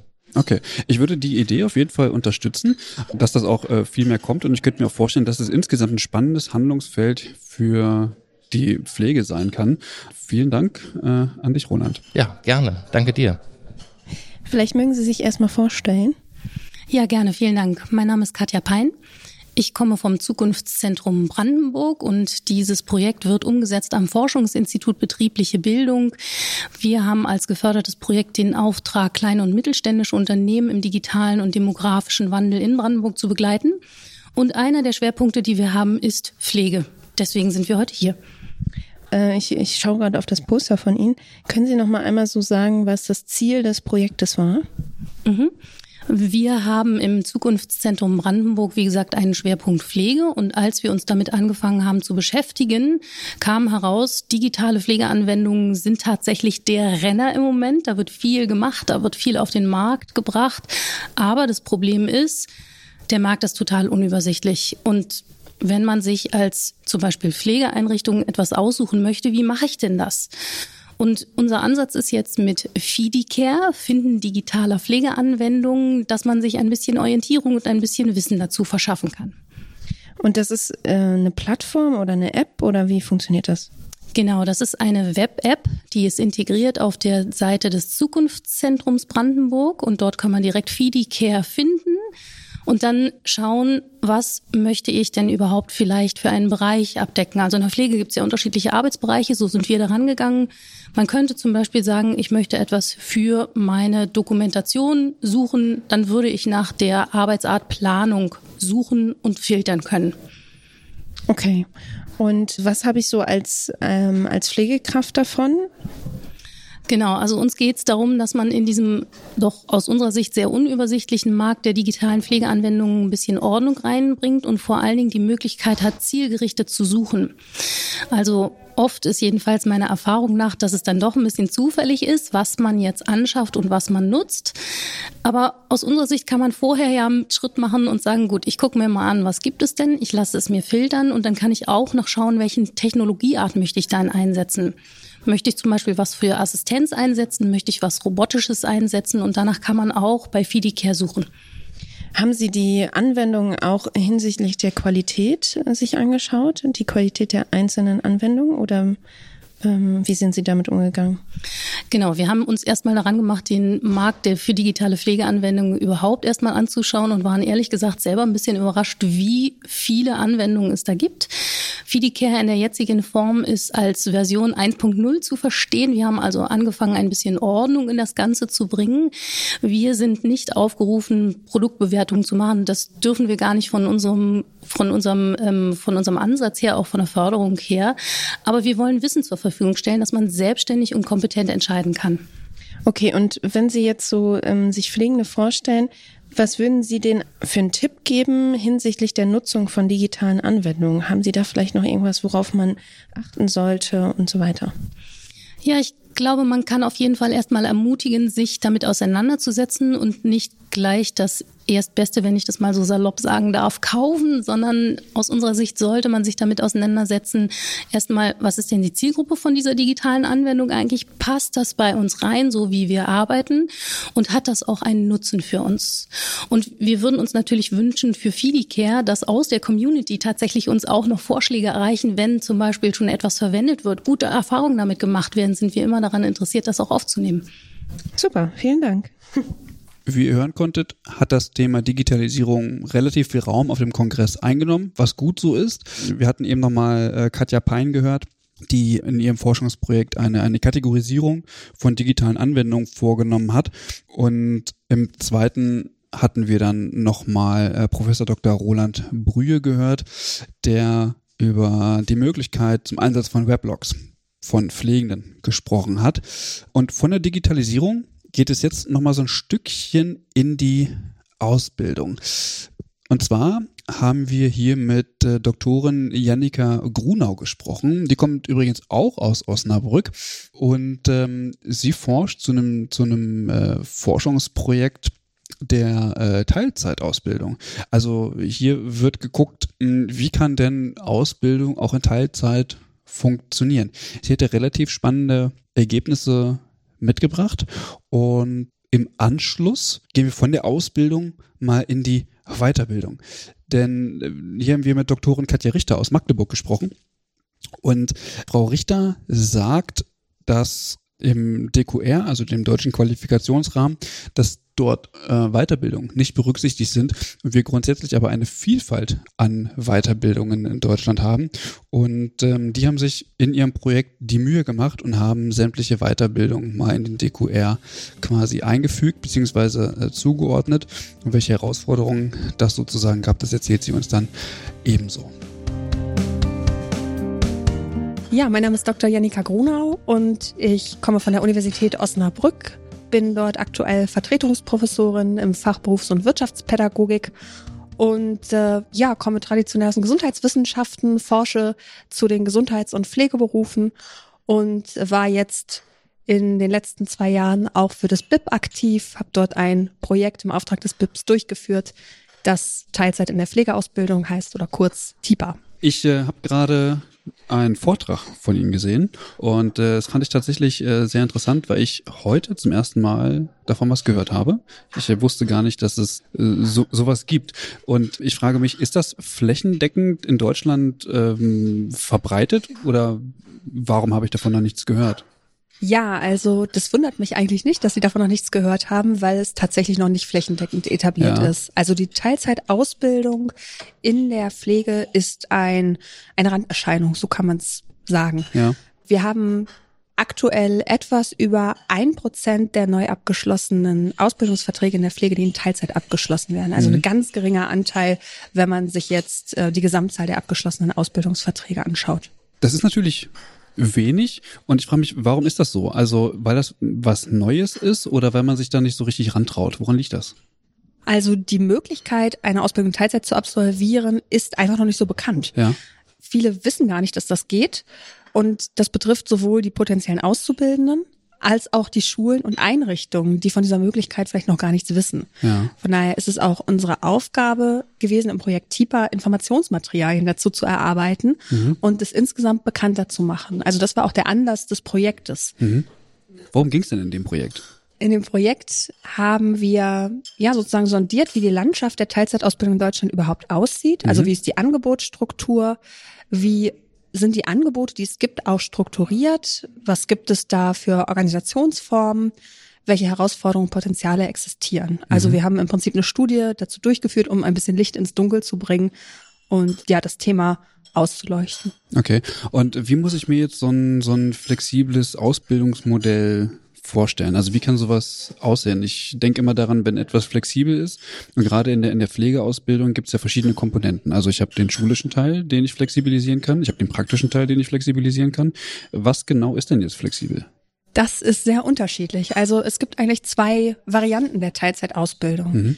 Die erste Variante, da ist tatsächlich beides flexibilisiert beziehungsweise reduziert in der Ausbildungszeit. Wir haben dann äh, den schulischen Anteil, der nicht 100 Prozent beträgt, sondern ähm, vielleicht 75 Prozent. Es gibt auch Modelle, wo nur 50 Prozent schulische Ausbildung stattfindet und die Ausbildung sich dementsprechend dann verlängert. Mhm.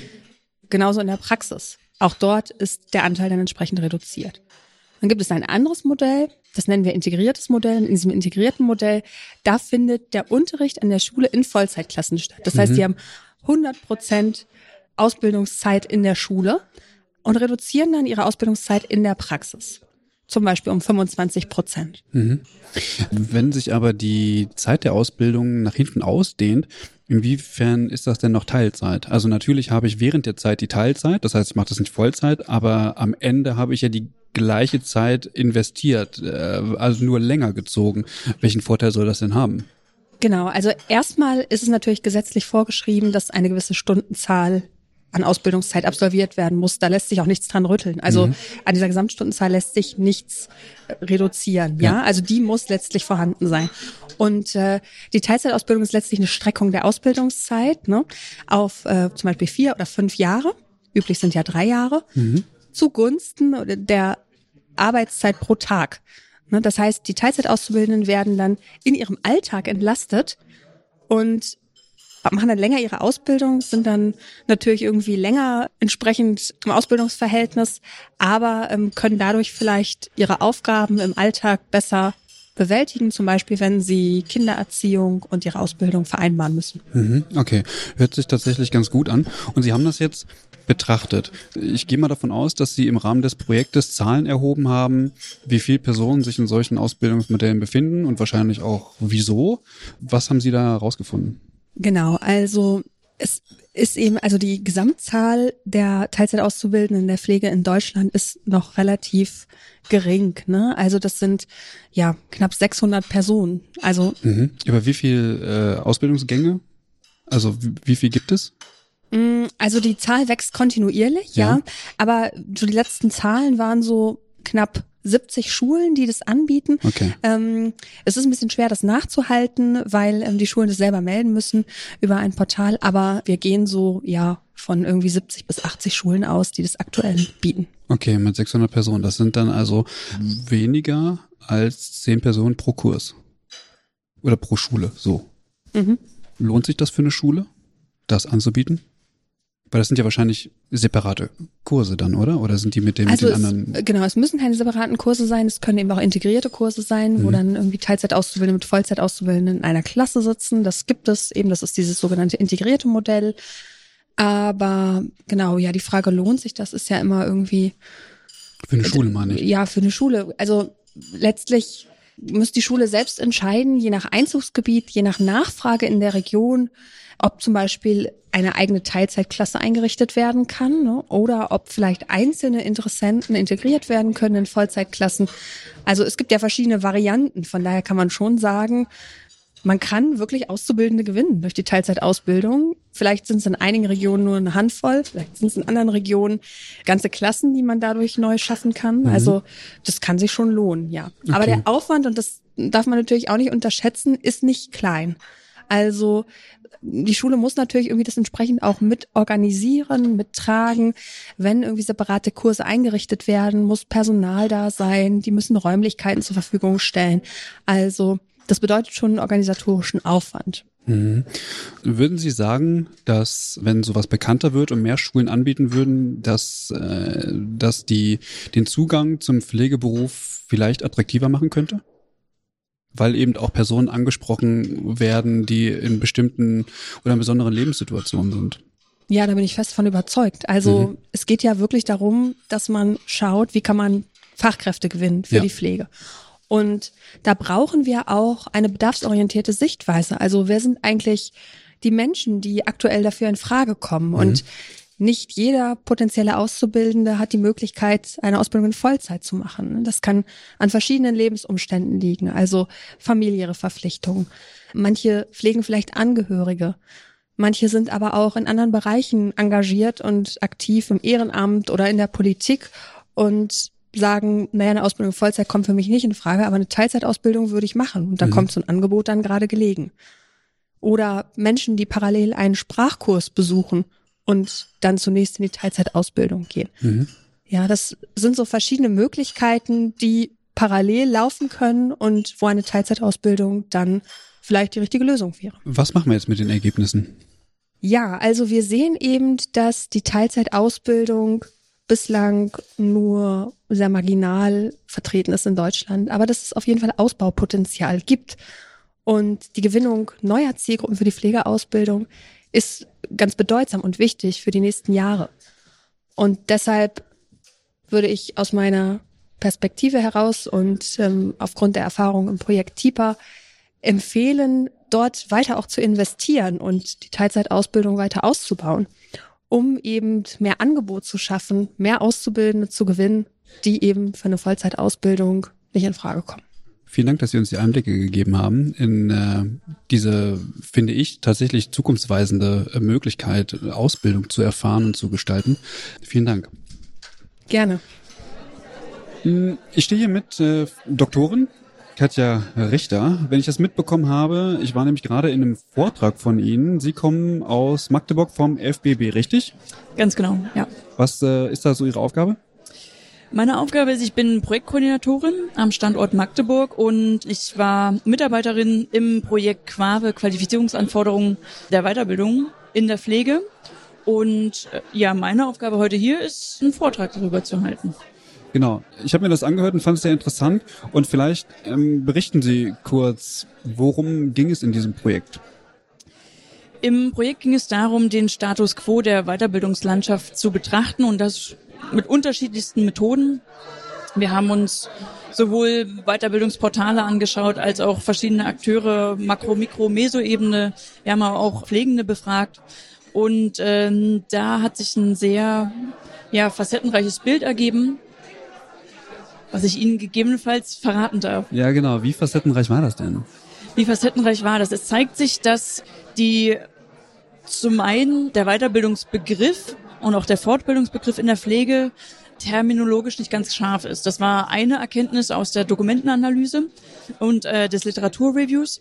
Und äh, des Weiteren zeigt sich auch, wenn man sich Pflegeportale anschaut, dass dort die ja, Weiterbildungsangebote mh, nicht sehr, sehr gut gepflegt sind, was eine Analyse erschwert. Also da ist so ein bisschen mh, die Bitte vielleicht an WeiterbildungsanbieterInnen, das zu professionalisieren, um gegebenenfalls auch Analysen oder auch für, für Interessentinnen das besser mh, aufzubereiten, Mhm, vergleichbar okay. zu machen. Okay.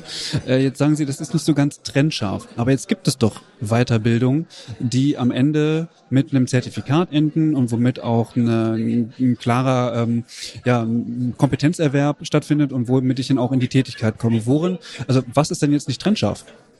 Wir sehen, dass es ähm, ja, länderspezifische Weiterbildungsangebote gibt und die sich dahingehend un unterscheiden in der Dauer, in der Qualifizierung, äh, in der Bezeichnung, die vielleicht grundlegend Ähnliches vorhaben, aber dennoch Unterschiede aufweisen. Und ähm, zudem haben wir auch noch mit Hilfe des deutschen Qualifikationsrahmens das als Schablone genutzt, auch noch Weiterbildungsangebote zu betrachten und ähm, diese hinsichtlich ja, der, der Kompetenzen zu analysieren. Mhm. Deutscher Qualifikationsrahmen ist was? Der deutsche Qualifikationsrahmen äh, ist eine Art Schablone, der es ermöglicht, über unterschiedliche Kompetenzen zu schauen, wo könnten wir diese nach den Qualifikationsstufen der die Weiterbildungsangebote einordnen. Ja, und da haben wir festgestellt, dass wir dort schon ja unterschiedliche Stufen bedient werden, die vielleicht nicht ganz dem Niveau entsprechen. Okay. Und äh, im Vortrag ist auch nochmal deutlich geworden, dass die Weiterbildungsangebote grundsätzlich gar nicht im DQR auch äh, also berücksichtigt werden. Genau. Das ist noch nicht erfolgt und äh, dahingehend wurde der, der genutzt, um die Weiterbildungsangebote zu betrachten und als Schablone mit zu nutzen. Mhm. Das heißt aber nicht, dass das automatisch gleich ein, ein Anspruch sozusagen auf einen tarifvertraglichen Anspruch damit einhergeht. Das ist aber, finde ich, irgendwie so schon eine Lücke. Also wenn ich jetzt eine Ausbildung mache, Mhm. ähm, ganz normale Pflegeausbildung, dann lande ich äh, auf Niveau 4, wenn ich mich nicht irre. Und jetzt mache ich eine Fachweiterbildung und äh, habe eine entsprechend höhere Kompetenz. Aber grundsätzlich werde ich, was meine Qualifikation betrifft, im DQR nicht höher gestuft. Das ist für die Praxis vermutlich erstmal kein Problem. Aber dadurch, dass es irgendwie nicht berücksichtigt wird, ist ja die Frage, bin ich jetzt höher qualifiziert oder nicht? Also wenn die Schablone nicht mehr stimmt, aber die Praxis eine andere ist, inwieweit passt dann die Schablone jetzt zur Praxis? Dahingehend empfehlen wir den DQR als, als Schablone zu nutzen, um Weiterbildungsangebote auch zu konzipieren, auch in Mhm. die, äh, in die Lehrplangestaltung, in die Rahmenbedingungen, auch, äh, dass es für andere auch vergleichbar und transparent wird und auch mit Blick auf Durchlässigkeit, ähm, das mit nutzbar ist. Okay. Wie geht's jetzt weiter nach dem Projekt? Wie geht es weiter? Ähm, wir sind natürlich, ja, haben natürlich die Hoffnung, dass es äh, weitergeht und dass weitere Forschung besteht, die sich anschließen und bestenfalls, dass darüber nachgedacht wird, mit Blick auf Durchlässigkeit äh, Weiterbildungslandschaft zu betrachten, also über Expertinnen Austausch stattfindet, auch über die ja, Ländergrenzen hinweg darüber nachzudenken, wo man sich gegebenenfalls annähern kann oder auch nicht. Okay. Wer muss die anrufen und wer kann das verändern? Das ist eine sehr gute Frage. Da wir aus der Forschung sind, geben wir Empfehlungen, das umsetzen können dürfen. Machen wir auch leider nicht. Ja, Ja. das müssen die Pflegeexpertinnen dann äh, entscheiden. Wir können das gerne weitergeben, was wir herausgefunden haben und ähm, Empfehlungen geben, aber ja, die Umsetzenden sitzen woanders. Okay, gut. Dann äh, vielen Dank, dass Sie ähm, uns die Einblicke gegeben haben. Sehr gerne. Jetzt habt ihr viele verschiedene Einspieler rund um das Thema Bildung und Versorgung und die Forschung drumherum gehört. Christian, wie hat dir der Kongress gefallen? Äh, tatsächlich ganz gut. Ich wusste nicht, dass das BIP so groß ist, dass es einen Impact hat. Also ich wusste, dass es das gibt, aber dass da so viel stattfindet, wusste ich gar nicht. Und ich muss auch sagen, ich hatte zum ersten Mal ähm, richtige Berührungspunkte zum Thema Bildung, insbesondere Pflegebildung. Ja. Ja.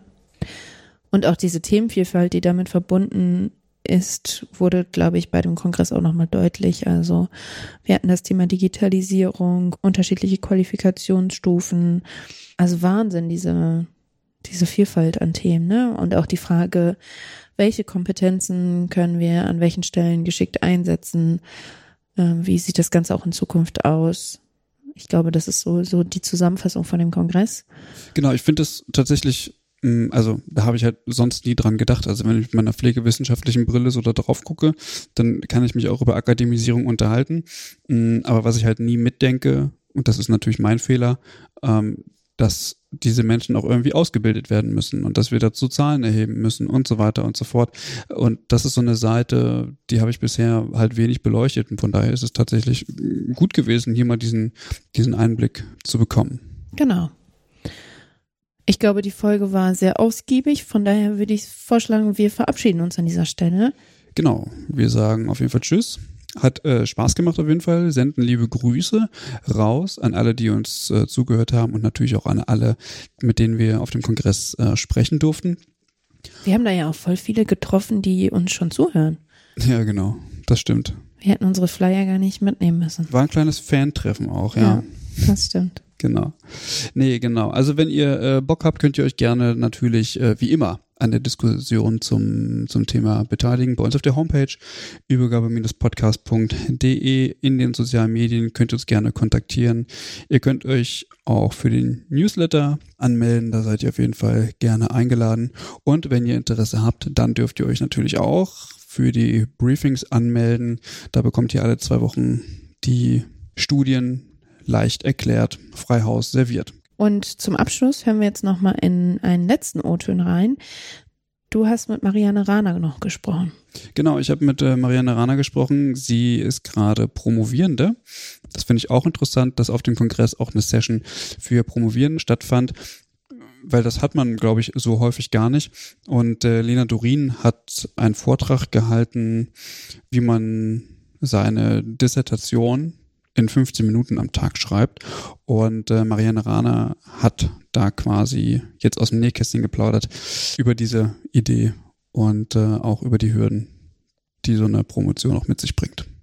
Gehört auch mit zur Bildung dazu. Gehört mit zur Bildung dazu, genau. Viele Grüße senden wir ans BIP. Vielen Dank nochmal, dass wir dabei sein durften. Und wir verabschieden uns. Macht's gut. Tschüss. Tschüss. So, äh, gerade kamen hier zwei Personen äh, auf uns zu und eine ist noch übrig geblieben und ich stehe jetzt hier am Tisch mit Marianne Rahner. Es soll jetzt um den Workshop gehen, wie man eine Dissertation in 15 Minuten am Tag schreibt, richtig? Richtig, genau. Und bevor wir ins Thema einsteigen, erzähl erstmal ein bisschen was von dir. Wer bist du und was machst du und ähm, warum willst du in 15 Minuten am Tag eine Dissertation schreiben? Mein Name ist Marianne Rahner. Ich bin von Haus aus gelernte Gesundheits- und Krankenpflegerin und habe nach zehn Jahren Berufserfahrung festgestellt, das reicht mir nicht. Ich möchte nicht jammern, ich möchte was ändern. Und habe dann meinen Bachelor in Pflegewissenschaften gemacht an der Hochschule Osnabrück und habe dann an der Uni Halle meinen Master gemacht in Gesundheits- und Pflegewissenschaft und arbeite jetzt als wissenschaftliche Mitarbeiterin an der Uni Bremen und habe auch vor einem Jahr angefangen zu promovieren. Und warum promoviert man? Das ist die große Frage tatsächlich. Ich habe mich die Frage nämlich auch gestellt, möchte ich promovieren? Und mhm. ich habe für mich entdeckt, nee, will ich nicht. Ich frage mich, warum macht man das? Warum machst du es? Vielleicht magst du die Antwort nicht, die ich dir jetzt gebe. Ich promoviere, weil mein Thema rattengeil ist. Mhm. Darf ich das sagen hier? Ja, ja. Ist alles. Es ist großartig, mein Thema ist großartig und ich glaube, es macht sonst keiner. Das ist tatsächlich der Grund. Also ich könnte das Thema auch vor mich hin bearbeiten, ohne zu promovieren, mhm. aber dann hat das Ganze irgendwie so eine runde, so, ein, so einen runden Rahmen. Ich habe mich in meiner Masterarbeit damit beschäftigt, was Pflegelehrende eigentlich für ein Belastungsempfinden haben. Mhm. Und da wurde mir als Zeitfakt quasi immer gesagt, sie haben keine richtige Verbindung zur Praxisanleitung und das finden sie sehr belastend. Sie hätten gerne eine bessere Verbindung zur Praxisanleitung. Mhm. Und das ist ein großes Problem, was ein Teil meiner Promotion sein soll. Der zweite Teil ist, es gibt zu wenig EBN in der Pflege. Also mhm. Evidence-Based Nursing ist ein wichtiges Thema. Und die Frage, die ich mir gestellt habe, wir haben da die Praktiker, die das in der Praxis erleben und wir haben die Pflegelehrenden, die das in der Theorie unterrichten. Warum nehmen wir nicht diese wahnsinnig sinnvolle Zusammenarbeit, dieses wahnsinnig fruchtbare Team und entwickeln sie gemeinsam? Warum können die nicht beide den Unterricht zusammen entwickeln. Sie können sich in EBN weiterbilden, ein Team bilden und dann gemeinsam Unterricht planen, den Sie dann jeweils wieder in der Schule und der Praxis getrennt voneinander unterrichten, was aber natürlich den Transfer garantiert der äh, Auszubildenden. Das heißt, die hören sowohl in der Schule als auch in der Praxis das Gleiche. Also ne, mhm. die Lehrperson erzählt nicht was anderes als die Praxisanleitung, sie erzählt es vielleicht auf eine andere Art und Weise. Aber sie arbeiten beide am gleichen Thema und haben sich vorher dazu abgesprochen. Mhm. Genau, dazu soll eine Fortbildung entwickelt werden, um dieses Team weiterzubilden. Und das ist der Inhalt deiner Dissertation. Das ist meine Vision, genau. Ich finde das total spannend. Ich liebe dieses Thema. Ich finde dieses Projekt großartig. Mache mhm. das alleine, mache das ohne Projektanschluss, ohne Förderung. Und das ist jetzt halt meine Promotion. Ob du das jetzt Promotion nennst oder Projekt, ist egal. Also ich, mich reizt das Projekt, nicht die Promotion an sich. Okay. Äh, Wäre tatsächlich auch immer mein Anspruch gewesen. Also ich habe immer so gehabt, wenn ich promovieren will, dann brauche ich ein Thema, weil sonst halte ich es nicht durch. Und ich habe das grandioseste Thema der Welt. Schön. Es freut mich, dass du da was gefunden hast.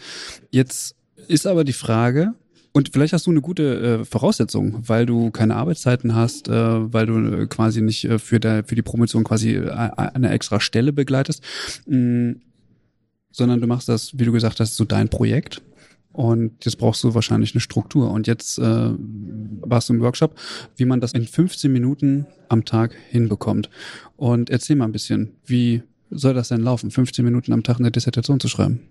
Die Idee ist ja tatsächlich immer wieder dran zu bleiben und äh, die Dissertation als besonders wahrzunehmen und am Ball zu bleiben aber eben nicht zu sagen, Mensch, jetzt habe ich nur noch 15 Minuten am Tag, äh, das lohnt sich überhaupt nicht mehr. Mhm. Also einfach anzufangen, 15 Minuten zu schreiben und 15 Minuten pro Tag zu schreiben bedeutet ja, dass man 15 Minuten pro Tag schreibt. Gegen, du schreibst gar nicht. Also, wenn du dich 15 Minuten am Tag fokussiert mit deiner Dissertation auseinandersetzt, wirst du auf jeden Fall einen Effekt erzielen. Was witzig ist, ähm, in dem Workshop wurde klar, 15 Minuten sind verdammt lang Zeit. Also man sagt immer, 15 Minuten ist nicht so viel. Und wenn man wirklich einen riesen Fass aufmachen möchte und sich dann innerhalb der 15 Minuten erstmal darauf vorbereiten muss, ähm, darum geht es nicht, sondern es geht darum, einfach 15 Minuten zu schreiben. 15 Minuten irgendwas zu schreiben, irgendwas äh, auf Papier zu bringen. Und sei es eine To-Do-Liste im Rahmen der Dissertation oder sei es ein Stück des Methodenkapitels oder sei es einfach nur Gedanken zu dem, wie es weitergehen soll, einfach zu schreiben, sich mit seiner Dissertation auseinanderzusetzen und dran zu bleiben. Und das eben 15 Minuten am Tag, um sich weiterzuentwickeln. Wenn du das Ding einfach zwei Monate liegen lässt, Mhm. dann ist das verdammt lange Zeit. Ja, ich denke nur, es sind die 15 Minuten nicht zu kurz. Also äh, klar, Methodenteil 15 Minuten schreiben, dann ist äh, geritzt, kann ich äh, gut nachvollziehen. N nur was ist mit Recherche? Also in 15 Minuten habe ich vielleicht mal mh, mir, weiß ich nicht, fünf Keywords überlegt oder so, die ich jetzt irgendwie mal in die Suchmaschine bei PubMed eintragen könnte. Und dann wäre, wären 15 Minuten vorbei. Richtig, genau. In diesem Fall ging es tatsächlich darum zu schreiben, also Okay. 15 Minuten zu Mhm. schreiben, weil wenn du eine Dissertation beginnst oder durchführst, dann hast du immer irgendwas zu schreiben. Mhm. Und natürlich kann man auch 15 Minuten analysieren. Die Frage ist, ist das sinnvoll? Aber in diesem Fall ging es darum, schreib jeden Tag 15 Minuten. Schreib jeden Tag 15 Minuten, egal was. Bring deine Dissertation weiter. Und ich glaube, dass das auch eine Kopfsache ist. 15 Minuten am Tag bedeutet 15 Minuten am Tag. Das, also da hast du dann irgendwie relativ schnell den Anschluss wieder zu deiner Dissertation. Und es geht natürlich hier nicht darum, eine Analyse innerhalb 15 Minuten durchzuziehen Mhm. oder so. Und natürlich musst du neben diesen 15 Minuten auch noch was anderes tun. Aber die Idee ist halt jeden Tag immer wieder was zu schreiben. Mhm. Es gibt unterschiedliche Vorgehensweisen bei der Dissertation. Einige schreiben ihren Methodenteil erst ganz am Ende, wenn sie kumulativ promovieren. Das bedeutet, sie machen erst ihre Veröffentlichungen, ihre drei, vier, fünf, wie auch immer das sein muss. Und dann kommt ja dieser Methodenteil, der drumherum geschrieben wird, also dieses Rahmenpapier, was darum geschrieben wird. Und das machen sie dann ganz am Ende.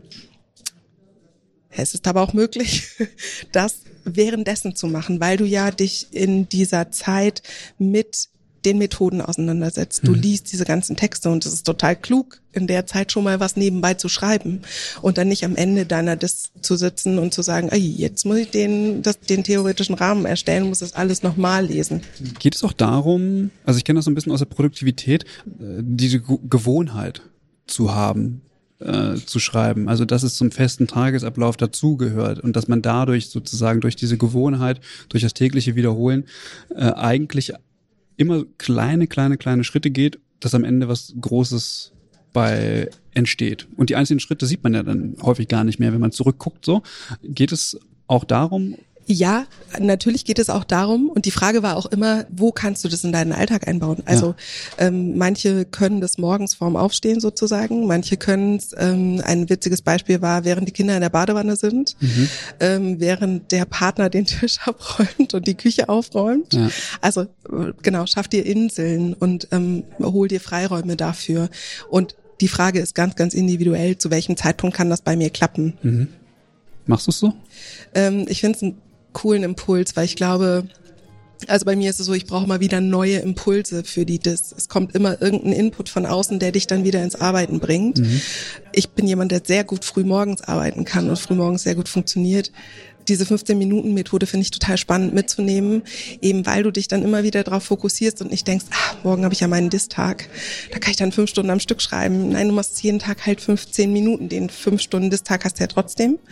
Aber du kannst halt immer wieder dranbleiben und immer wieder dich darauf fokussieren, was zu schaffen und was zu Papier zu bringen.